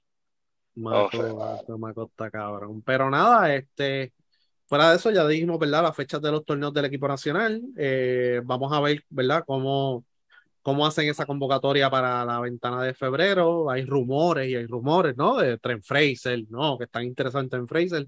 Ojalá, mano. Ojalá. Y, Mira, este, este Ricky, Ajá. eh, Dime. ese, ese, ajá, mira, Sí, sí, no, Sí. Ajá. pasó el ¿Tú lo físico. extrañas ya? No, no, pasó el físico. No, no extraño. Es que si lo extrañas, sí o no. No, no, no, no. No, ok. No, yo te pre- yo, no, Este, yo, sí. yo, yo, yo- que yo te digo a ti, o sea, que, que, que pasó el físico. ¿Qué tú crees? Sí, sí, por fin, coño. Ahora, ahora hay que. No, Vasallo no. No, Vasallo aquí no hacen físico, aquí los exámenes Ahí no físicos del BCN físico. es, chequearte la presión. Vasallo no, ya está para. el, el físico de Vasallo ya tiene que incluir urólogo, obligado. Olvídate. Y él no va a ir a eso, no va a ir. no. Mira, este. Sí lo pasó. Ahora la, la gran pregunta es: ¿cómo lo pasó? ¿Sería remoto? Sí, pero Es, te es buena digo, pregunta porque ya, este, como, como comenté anoche, tú sabes, dos equipos vieron algo y, y que el de Minnesota no lo vea, pues. lo que pasa No. es que en el caso de Minnesota, él pasó el físico del contrato anterior. En el físico de salida, él lo pasa porque a él lo evalúan cuando sale, a él lo evalúan Sí, por las cosas en las cuales él se estaba quejando durante la temporada, si se lesionó el cuello, si se lesionó el hombro, si se lesionó, la- si tenía molestia en la espalda, y eso es lo que evalúan, no evalúan todo. Exacto. entonces, como eso de la pierna no había sido problema desde que empezó a jugar eh, Profesional, exacto. Sí. Grandes Ligas, porque él se lesionó, esa lesión fue en Triple A. tri- triple A. 2014. No, no se lo chequean, solamente pues le hacen Tirándose, ciertos eso fue- ejercicios. Tirándose en la tercera. Sí, pues yo estaba leyendo ciertos artículos y hubo uno en The Athletic que muchos agentes hablaron en condición de anonimato y dijeron, mira, los míos no pasan los exámenes físicos tampoco. O sea que aquí los Giants tiraron al tipo al medio por qué razón pudo haber, pudo haber. Pues para empezar, los Giants no querían a Correa para empezar, era George. No firmaron a George, pues vamos a Correa. Cuando van donde Correa, le hacen el físico, etcétera, y los doctores dijeron, mira, eso que tiene en la pierna, es la pierna izquierda, ¿verdad? O la pierna derecha. La izquierda creo que es. La izquierda, ok. Mira, eso que tiene en la pierna izquierda, bueno, puede jugar, pero de aquí a cuatro o cinco años hay que abrirlo otra vez, porque ese plato se va a salir de sitio, o esa pierna, las terminaciones nerviosas, él va a perder sensibilidad ahí, o lo que sea. Y ahí, pues, en la oferta original era 350 por 12 o 13 el equipo va a decir, espérate. Y entonces, pues se cae eso, vienen los Mets, le dan esa oferta para, ¿verdad? Happy Trigger Cohen, este, y le vienen con lo mismo. ¿Por qué se cayó? Ah, pues fue por esto, pues, ok, eh, pues te garantizo la mitad del contrato. Y viene Minnesota y dijo, pues, ya él jugó conmigo por un año, ha jugado toda su carrera así, le garantizo 200 por 6. Y puede llegar hasta 270 por 7. Este, pero yo creo aquí, si, si los agentes que yo leí que estaban diciendo que la mayoría no pasan el físico. Por ejemplo, Mike Trout. Mike Trout le dieron una extensión grandísima y tú sabes que él tiene problemas en la espalda. Sí. Él tiene problemas en la espalda y le dieron los, yo creo que era 14 años si tú juntabas los dos contratos. Este, pero pues, es Mike Trout y pues que se joda. Aquí está, toma 14 años, tú sabes, o este 12. Donde sí son bien jodones y con razón, es con los pitchers que para empezar no le dan los años y, se jode, pero hay muchos casos, ha habido muchos casos durante la historia que tú lees, vamos a poner a pues Ricky Matruco es agente libre, Ricky Matruco tiene interés de cinco equipos, de cinco equipos, y viene y llega a un acuerdo con, con los Bravos, y los Bravos tienen una preocupación, pero no se publica esa, esa problema. Después desistimos de ti. Pues el problema de Correa es pues que él es Carlos Correa, que es uno de los mejores shortstops de las grandes ligas y el, precio que él comanda en el mercado era sobre 300 millones y pues por eso fue que salió todo público. Los Giants lo quisieron joder básicamente también a él y a Boras por X o Y. Y pues pasó lo que pasó y pues terminar en Minnesota con un buen contrato como quiera. 200 millones son 200 millones, pero la expectativa de él era 360. una diferencia de 150. Una diferencia de 150 millones eh, que, que, estaban garantizados y, ahora hay 200. Y donde Boras falla también es que Boras, cuando llega a estos contratos bien grandes, el rápido lo tira adelante para, ah, mira, Boras consiguió 350 millones en, en, los Giants y también para meterle presión al equipo. Porque mira, ya esto está por ahí corriendo en la prensa y hay que filmar, ¿me entiendes? Y pues es algo, fue algo único, porque esto públicamente nunca había pasado sí ha habido casos de pitcher que pues dicen, mira, está jodido del hombro o está jodido, o hay que hacerle el tomillón, que yo creo que fue el caso de Otani, ¿verdad? A Otani una vez que lo evaluaron le dijeron, mira, hay que hacerle el tomillón. Y decidió hacerse el tomillón. Lo que pasa es que Otani se está ganando un poquito nada más ahora. No está ganando tanto, pero, pero ese va a comandar 400 millones. No, y, y, y, los Mets estaban buscando un riesgo también dentro de todo, porque si ya estaba ese rumor y ellos también dieron la preocupación del físico, créeme que en Nueva York no iban a soltar eso. Así pasaran 6, 7 años y él se lesionara y, y pasara lo que pasara, no lo iban a soltar y la culpa se le iban a echar al, al, dueño. O sea, eh, eh, la situación con los Mets era complicada. So, yo no dudo que se haya la cera y al final pues tú ah, pues mira pues me voy entonces con Minnesota que ya estoy tranquilo este ya vi ya ya ya tuve un taste de lo que es Nueva York y, el revolú y los bochinches. Pues mira voy para allá tú sabes. Pues, es, esa parte sí. y adicional en el caso fíjate en el caso de Correa positivo dentro de todo lo que es el contrato desde, desde el, desde el Revolú también y, y, de todo lo que pasó, pues mira, los últimos años de él son los que menos cobra, so que pues está, está abierta la posibilidad también de que ellos lo cambien. Tú sabes que por lo menos por esa parte pues Minnesota tiene el break también de, de moverlo, porque los primeros años son los, Pero, pero tiene un full no trade, ni de él ni del equipo. Estaba leyendo. Es full. O sea, no es como los otros que le dan la apertura a alguien para, ¿verdad? Normalmente no, claro. fíjate, yo, yo, yo, te hago una pregunta, Luis. Tú que me dices que en este caso específico, él, él quizá el examen físico de él, este, pues haya limitado simplemente a las molestias que él haya tenido quizás la temporada pasada o las últimas dos temporadas y no van más allá. Pero Minnesota no es un mercado grande. Minnesota ha tenido grandes figuras a través de los años, pero no es de dar este tipo de contrato. Tú sabes, eh, eh, porque Minnesota, pues claro, está en un mercado pequeño. las figuras grandes que ha tenido son de la casa. Son de la casa, exacto, vienen de abajo.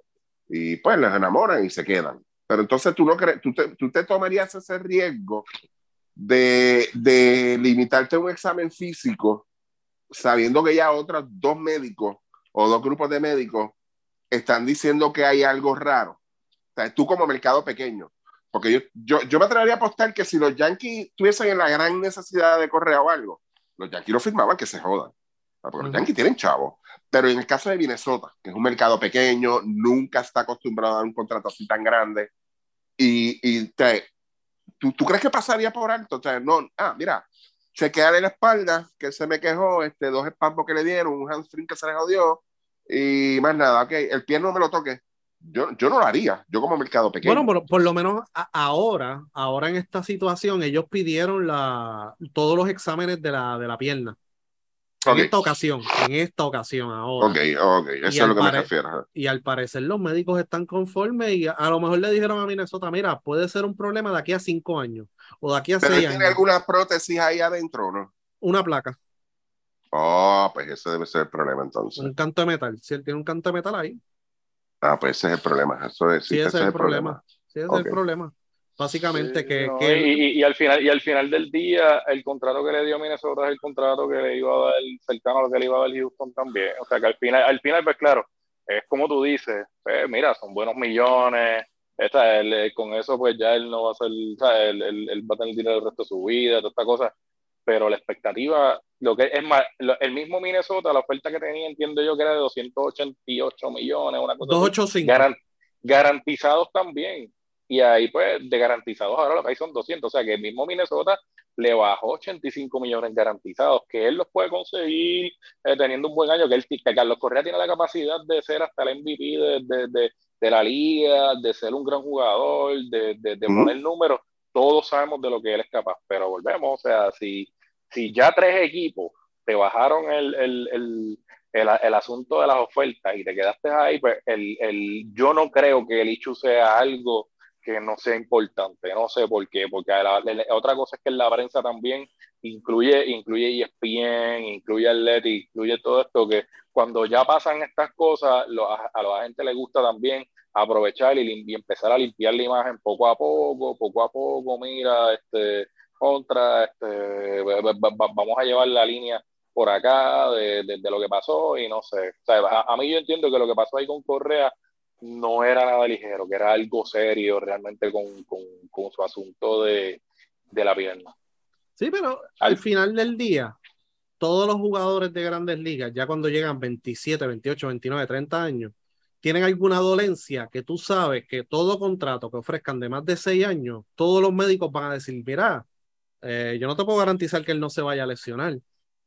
Ah, no, eso, eh, eh, eso yo lo escuché también y en otro, en otro podcast y lo dijo, y, lo, y, lo, y lo dijo Hinch, que es el dirigente de, mira, hay jugadores, en mi experiencia, que yo he visto los, los, los récords médicos y tú dices, ya, este tipo se va a joder y, y, no pasa. Y por el contrario, tú tienes otros tipos que pues no aparecen ni con una enfermedad ni con nada y están tres años peleando con, con lesiones. O sea que yo entiendo, y, y bueno, entiendo el punto porque, bueno, Mike Trout, todo el mundo ha visto que tiene el asunto de la espalda y en estos años hemos visto eso, pero a lo mejor el tema de la espalda es uno que va a estar ahí y hay alternativas para tu bregar. pero un pie, un pie que tú necesitas, o sea, para correr, que tú necesitas este, para, el movimiento que él es, en el caso de Correa, es campo corto.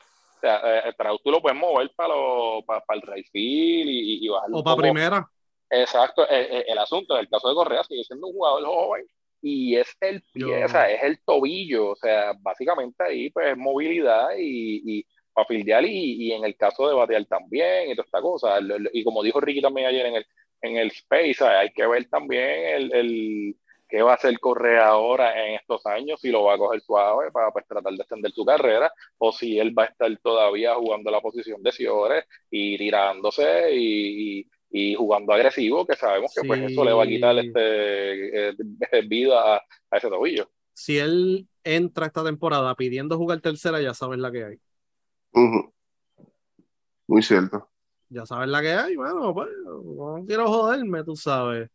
Pero sí, no, es algo interesante, es algo que va a afectar una futura negociación del convenio que tienen con la asociación. Por eso es que la asociación de jugadores no dijo nada. La de MLB.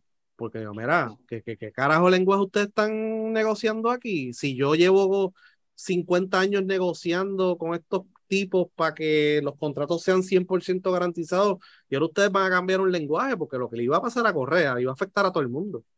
Sí, claro, a todo el mundo, a todo el mundo iba a afectar. Sí, sí. Sí, porque, ah, yo tengo salidas ahora, espérate, porque tan pronto te jodas la espalda, yo te voy a botar para el carajo, ¿sabes? O etcétera, o que tan pronto te jodas el codo, vas para afuera y no te tengo que pagar el resto, ¿sabes? Porque un jugador se lesiona, el contrato está 100% garantizado y el que el jugador no produzca, el, tiene el contrato, que es el caso de Cabrera. ¿Sabes cuánto está cobrando Cabrera y cuánto está produciendo? ¿Sabes? Ellos, lo, ellos, ellos en ese momento firmaron a Cabrera por lo que había logrado hasta ese momento. Ahora son un poquito más inteligentes y más o menos proyectan cuánto van a producir de aquí en adelante. No, ahora, ahora, eh, eso te iba a mencionar que antes, antes los contratos empezaban bajitos, 11, 12, 14, 15 y terminaban en, 28, 29 millones. Ahora es al revés. Sí. Ahora no, ahora ellos lo están haciendo al revés. Ahora es como debe ser. Ah, porque, ya, porque ya proyectan cuánto va a producir. Exactamente. Cabrera, Cabrera, Cabrera empezó en 11, ahora va por 32 y tiene 40 sí, por eso. Y aunque tú tengas el no trade clause, si tú estás en una situación, tú, Correa, en la que ya tú no quieres estar en el sitio y eso, a ti te va a importar un carajo el no trade clause y vas a aplicarlo. sí. Tú negocias eso con el jugador, los no trade clauses, yo, yo pienso que hasta cierto punto es eh, eh, eh, a veces es una ficha importante, pero a veces también es para la grada, porque yo no he visto tampoco un no trade clause que, que mira el caso de Eric Hosmer también fue el año pasado, yo creo que Eric Hosmer tenía un no trade clause, lo aplicó, pero eventualmente terminaron cambiándolo, o sea, no, no ahí hay, ahí, ahí hay algo este, en eso de los non trade, creo que tú tienes que apuntar este, ciertos equipos, los cuales tú no serías cambiado Usualmente, pues tú vienes, vamos a poner tú, que, hizo, que eso era lo que hacía este, este loco, este Von Garner, hacía eso. Von Garner venía y decía, le decía a San Francisco, está bien, yo no quiero jugar ni en los Yankees, ni en los Mex, ni en los Dodgers, ni en Houston, por ponerte un ejemplo nada más. ¿Por qué él hacía eso?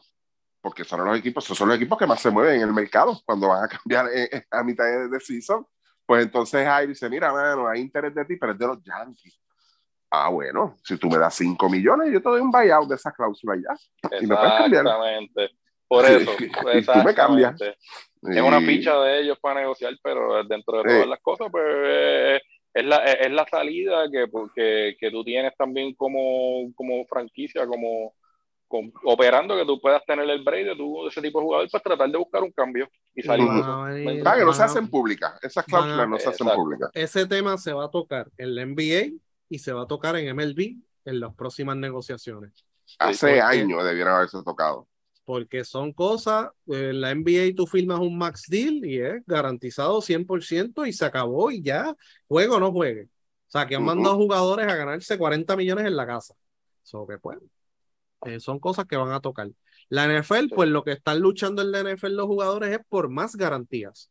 Y han habido contratos 100% garantizados, que es el de Watson en Cleveland, el de Roger fue 100%, Ricky, yo creo que no. Sí, sí, 50 puntos algo millones. 100% garantizado. Sí, sí. ¿Se acabó esta temporada? Eh, él era por dos años, sí, creo, no, eh, creo que, no, él le queda un año, creo, creo. Firmó una extensión. sí, él firmó una extensión. Sí. Pero si se Pero retira, él lo pues, que, no... él lo que dijo, no, no, no, no, ok, te voy a explicar, él lo que dijo fue, eh, ahora en esto último, que él no iba a tener el equipo secuestrado, o sea, porque aparentemente en, años anteriores se había hablado de la posibilidad de, de cambiarlo. Eso es hipotético, entonces eso lo estoy diciendo yo acá en mi opinión. Parece que sí, parece que él no quería irse, pero que este año que viene, pues él no, él no va a tener ese mismo melodrama de, de decir, no, no me puedes cambiar, no, no me quiero ir, no es y lo otro, pues que si el equipo decide cambiarlo, pues él, él se, parece que va a aceptar o se va a retirar. O sea, esa, esa, una de esas dos. O sea, que no va, no va a haber novela. Eso es lo que él quiso decir. Este año no va a haber novela. Pero son 50.20 y pico millones, creo. ¿era? Sí. Ujú, ujú. Sí, pero es, es a Brady anunció que vuelve, ¿verdad? ¿O no, o, o no, no se sabe Todavía. nada todavía. Me Todavía. ok. imagino, me imagino que va a querer jugar. Ay. Pero, pero una cosa es los quarterbacks y otra cosa es un running back, otra cosa es un Sí, linebacker, exacto. Sí, Sí. un, un son- offensive y un defensive lineman que están en contacto todo el tiempo y la probabilidad de lesionarse es bien alta. Los Bien alta y pues, el, y, el, protegen y, y el tiempo de, de carrera de ellos son de, de 8 bien a 9 corto. años. No, es bien menos, corto. menos. No, y la noticia, y, la, y ahora que estamos hablando de NFL, la noticia positiva es que pues después del campazo este, sobrevivió este, el jugador de, de los Bills, ¿verdad? Este, Sí, ya está en la casa. Sí, ya está en la casa, mano. Ya, ya está en tuvo la lo- casa, sí, ya está en la casa. Sí, lo mandaron al hospital, a Buffalo, a un hospital, estuvo allá un par de días y ya está en la casa. Ya, ahora sí, ya, ya le dieron release. No, buenísimo, bueno. mano. Buenísimo. Pero, no, pero, pero, este, yo creo que, que alrededor de todo el mundo, aunque, pues, a la gente no le gusta ver esas cosas ni decirlas, ¿verdad? Algunas veces, pero se aprendió mucho de ahí porque ese muchacho está vivo gracias a que había personal, personal especializado y había el equipo para tratar ese tipo de emergencia. ¿Ok? Yo- ¿Tú crees que tú crees que el BCN tomó nota? Nadie, nadie, ninguna liga, Ah, ninguna liga que en Puerto Rico tomó nota. Y eso de los desfibriladores, eso es algo, y te soy honesto, en los únicos sitios que yo he visto que han sido responsables con eso han sido los centros comerciales. Sí. Ahí sí, porque ahí es donde único yo los he visto. Y pero lugares fuera de de eso- trabajo, algunos. Sí, en la empresa privada, exacto. Pero que, que si en oficina y eso los hay también, chaman. Pero las instalaciones, es, la- es- es ley. Mira la jodienda de esto, mira la estupidez de esto. Es ley, porque eso es ley. ¿Entiendes? Pero entonces, quien hace la ley es el menos que la cumple. o sea, hello. ¿Entiendes? Y, y, no, y eso, aunque es un, es un equipo que es sensible, es sensible, es fácil de usar, claro está, no todo el mundo lo puede usar. Hay que saber cuándo usarlo, porque eso no es de que alguien te diga a ti, me duele el pecho, y tú vayas a pegarle los dos packs esos rápido y meterle ahí por lo menos un 210, un 300 y para abajo. Que Sí, sí, sí. No, no, tampoco es así. Tú sabes, porque eso es para paros cardíacos, paros, paros, que tú dices, adiós, el corazón de este no está latiendo, espérate, ven acá. Le meten una cosita, la tropina y todo eso por ahí para abajo y después entonces le dan el, y el CPR, claro está. Pero, pero ese muchacho está vivo por eso. Y fueron los trainers y fueron casi como 15 o 16 personas entre los trainers de, de, de Buffalo y los de Cincinnati que vieron la gravedad del asunto y se metieron en el mambo también. Entre y había- fueron dos veces, ¿verdad? Que lo revivieron dos veces. los revivieron una en el campo y otra en la ambulancia. Este, pero fue, este, lo que te quiero decir es que la, estaba la gente adecuada, que sí supo identificar la situación, o sea, llegó allá, este no responde, porque ellos lo primero que hacen cuando la persona se va inconsciente, lo primero que le meten es la, la cápsula, el pil, el, el, el pil eso de, de amonia. Eso es lo primero que te explotan en la nariz para que tú reacciones. Ujú. Yo me imagino que eso fue lo primero. Pa, pa, pa, amonia. Eh, espérate. Mm, mm, este cabrón no tiene latido. Espérate, no tiene pulso. Y claro, bueno, ahí le cayeron arriba. O sea, le cayeron arriba. O sea, es impresionante porque pues, esas cosas no es, no es algo, tú sabes. Yo escuché a mucha gente hablarle que, ah, que a mí nunca me gustó ese deporte, que eso es salvaje. En la historia del fútbol, que es de más de 75 años, es la primera vez que pasa. Ok, Sí. lo que estamos hablando aquí es que fu- el cantazo fue en el sitio, sea, tuvo que ser en un momento preciso donde el corazón está fibrilando, fibrilando y el cantazo fue justo ahí donde tenía que ser, ¡pum! y ya. Es como caerle un rayo a usted, como si usted va caminando por la calle y le cae un rayo. En el momento que iba a caer ahí. O sea, por Y eso nunca digo, tenido problemas con eso. no, no, por eso el, el no esto historial, pues, pues claro, lo- los médicos, los médicos, los profesionales rápido hablaron, mira, eso es una conmoción cardíaca, ¿entiendes? Rápido identificaron. tú sabes, claro está, tú tienes que ir al hospital haciendo exámenes y todo. La preocupación mía, y se la dije a ustedes, era, hay que ver cuántos minutos él estuvo sin recibir oxígeno en el cerebro. Aparentemente, pues no fue mucho, no fue mucho, el trabajo que se hizo fue un trabajo excelente, mano. Esos tipos, esos tipos, todas esas 15, 16, 17 personas que le metieron mano a ese chamaco, de verdad, son unos héroes, de verdad. Pero el, mensaje es la persona adecuada y el equipo adecuado. ¿Entiendes? No es tener a fulano porque es para mí o es el caballo, tenerlo sentado ahí en el banquito. Porque yo no quiero, no quiero que pase, yo no quiero que pase, ni quiero ver qué va a pasar, de verdad. Si a que un jugador le pasa eso, de verdad. Yo no quiero ver Sí, eso. Más se, han, más se han muerto en la lucha libre de Puerto Rico que, que en el NFL, yo creo. Exacto. Sí, eh, sí. Por eso te estoy diciendo, tú sabes que, que es, un, es una cosa que igual te digo, yo llevo viendo NFL 42 años. Yo nunca había visto eso. Nunca. Yo he visto lesiones jodonas donde se le parte la, la pierna abajo. Este, yo vi la de Taseman, de Joe Taseman, vi la lesión fea de, de Alex Smith, que eso fue horrible. Este, tuve una, una pierna en dos cantos. Este, la jodilla, he visto jodillas salida del sitio completa.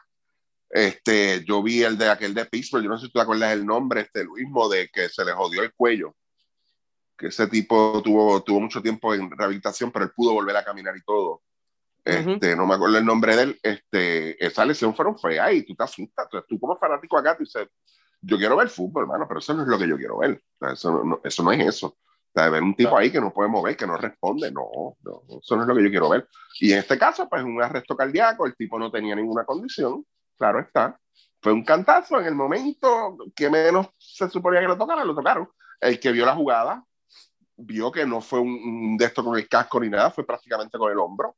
Claro. Él era el jugador defensivo, o sea que tampoco fue que le fueron a dar a él, simplemente fue a taclear al otro jugador. O sea que es algo, vuelvo y digo, que pasa una, en, en- no en un millón, en un billón, yo te diría, de verdad. Es bien raro, de verdad. Sí. Bueno, este, nada, volvemos la próxima semana. Vamos a ver si hay noticias de aquí a allá del sorteo. Eh, vamos De las si ventanas, de las ventanas, si hacemos un space, etcétera, etcétera. Y nada, Si y vendieron, la, si vendieron la lucha libre a los sauditas. también. también estábamos anoche en esa. Mira, este Luis dime rápido, este Super Bowl, ¿quién? Wow. Este, me gusta el equipo de San Francisco con todo y el quarterback rookie. Está cabrón, sí. Y yo creo que esa vibra positiva va a ayudar bastante al equipo de, de Buffalo. Así Yo tenía Bófalo, yo tenía Bófalo al principio de temporada, este lo tenía, llegando hasta ahí, hasta el final, este, pero por lo que estoy viendo de San Francisco, que está con, con, con el tercer quarterback del equipo, con el tercero, Sí. ¿sabes? Y han ganado 10 juegos corridos, están luciendo impresionantes, de verdad, este, yo creo que San Francisco y Bófalo. de Y un equipo, es un equipo defensivo, obviamente el mejor equipo de la conferencia es este Filadelfia, pero San Francisco es un equipo que te puede jugar en cualquier lado y defiende. Y el quarterback está haciendo su trabajo, está siendo eficiente, así que yo creo que ahora mismo el favorito debe ser eh, un Super Bowl entre San Francisco y Buffalo. Ah, hoy, hoy. Hoy Vamos, sí. a ver si, vamos a ver si sale. Pues, Baltimore se desinfló. Yo creo que Cincinnati va a seguir hacia adelante. De Baltimore, Damel Jackson, yo lo dije hace cuatro años. y ese tipo no iba para ningún lado. este, yo creo, mira, fíjate, Bófalo, pero, pero, este, yo creo que hay que ver al de cerca a Cincinnati otra vez y a. Kansas City, a esos tres. Es, Y, es- es uno de esos y- tres. y Kansas City quedó primero, así que va a tener los dos juegos que vaya a tener. Si gana uno, ¿verdad? Va a tener los dos juegos, va a ser en su casa. Menos el último, si es con Bófalo. La verdad que va a haber un coin flip a ver si. Va a ser en un sitio neutral, sí. Si, es con, si la final de conferencia es contra Bófalo, pues va a ser en un sitio neutral. Por, ese- por eso fue que pudieron cancelar el juego de Cincinnati y Bófalo. Mm, pues, vamos a ver. Ah, eventualmente lo terminaron cancelando. Sí. Si lo cancelaron, este, eh, si ellos son los que llegan a la final, este, Kansas City, que es el que está eventualmente pues, quedó favorito para quedar número uno, porque no se jugó ese juego de Buffalo. Si es Buffalo y Kansas City que llegan al final de la conferencia, pues se juega en un sitio neutral, no se lo van a dar a Kansas City. O Cincinnati, o Cincinnati y Kansas City igual. Exacto, que yo entiendo que en ambos partes, digo, yo no, yo no soy comisionado de la NFL, ¿verdad? Pero yo apuesto a que va a ser en Detroit el juego. ¿Por qué? Neutral. O en Minnesota. No, no. Yo creo para mí que va a ser este en, en, en Detroit. Digo, si hay apuesta para eso, me avisa, para meterle 100 pesos. Pero va a ser en Detroit. Pues vamos a ver. Pero, pero nada, eso es lo que hay. Pero no nada, este Kansas City, Cincinnati, que no se puede descartar de verdad. Y, pero yo creo que desde acá de la, de la Nacional, yo creo que no, no, hay, no hay nadie que pueda dar una sorpresa a San Francisco, de verdad que no. Sí. De verdad que no. Así que nada. Nos, nos leemos y nos escuchamos pronto. Así que gracias a todos. Sí, Cuídense. señor, claro que sí. Ah, Ah, ¿verdad que estaba? Espérate, estaba encojonado por la venta. Por la que. Ah, sí. cómodo por la Ah, venta. viste. diablo, mano, no, escribió, se, se, se descargó ahí él, yo lo leí, sí. Sí, sí, sí. Carajo, qué ridículo, mano. Eso hizo no, alguien sea fanático de. Que va a la Yo fui fanático. ¿Quién carajo no ha sido fanático de la Yo fui fanático de la lucha libre. Claro. Yo tuve mis años ahí enfiebrado, Claro. pero. Y a esta hora no lo veo. Sinceramente, no la veo ahora. Es bien raro y no estoy al día. Pero yo no me fama de ese jeguero, de que si a los Arabia Saudita, que acá. Es todo un desastre. Ah. Vamos a ver qué van a hacer ahora. Ahora van a haber muchos con turbantes, estos cabrones. Las mujeres luchando tapas. Las mujeres. Hulk Hogan vestido de verde. Sí, cabrón, mano. Un homenaje al Iron Chic. Cosas así van a pasar. ay. Se van a inventar una cojea. Le van a poner una cojea. la era un chico, El campeón, el campeón árabe. el campeón árabe. Cabrón, mano. Mira, eh, van a hacer el show aquí, no sé. Y dijeron y que Bad Bunny va a luchar aquí, vamos a ver. Pues supuestamente era uno de los eventos ahora. Pues yo no sé si era el Royal Rumble o, o el otro. Se lo llevaron del Bison a Arabia ahora. Ahora lo dan allá. Ay, bien. Bueno, pues nada, cuídense. Nos vemos. Estamos igual, sí, cuídense ustedes, gracias más. Sí.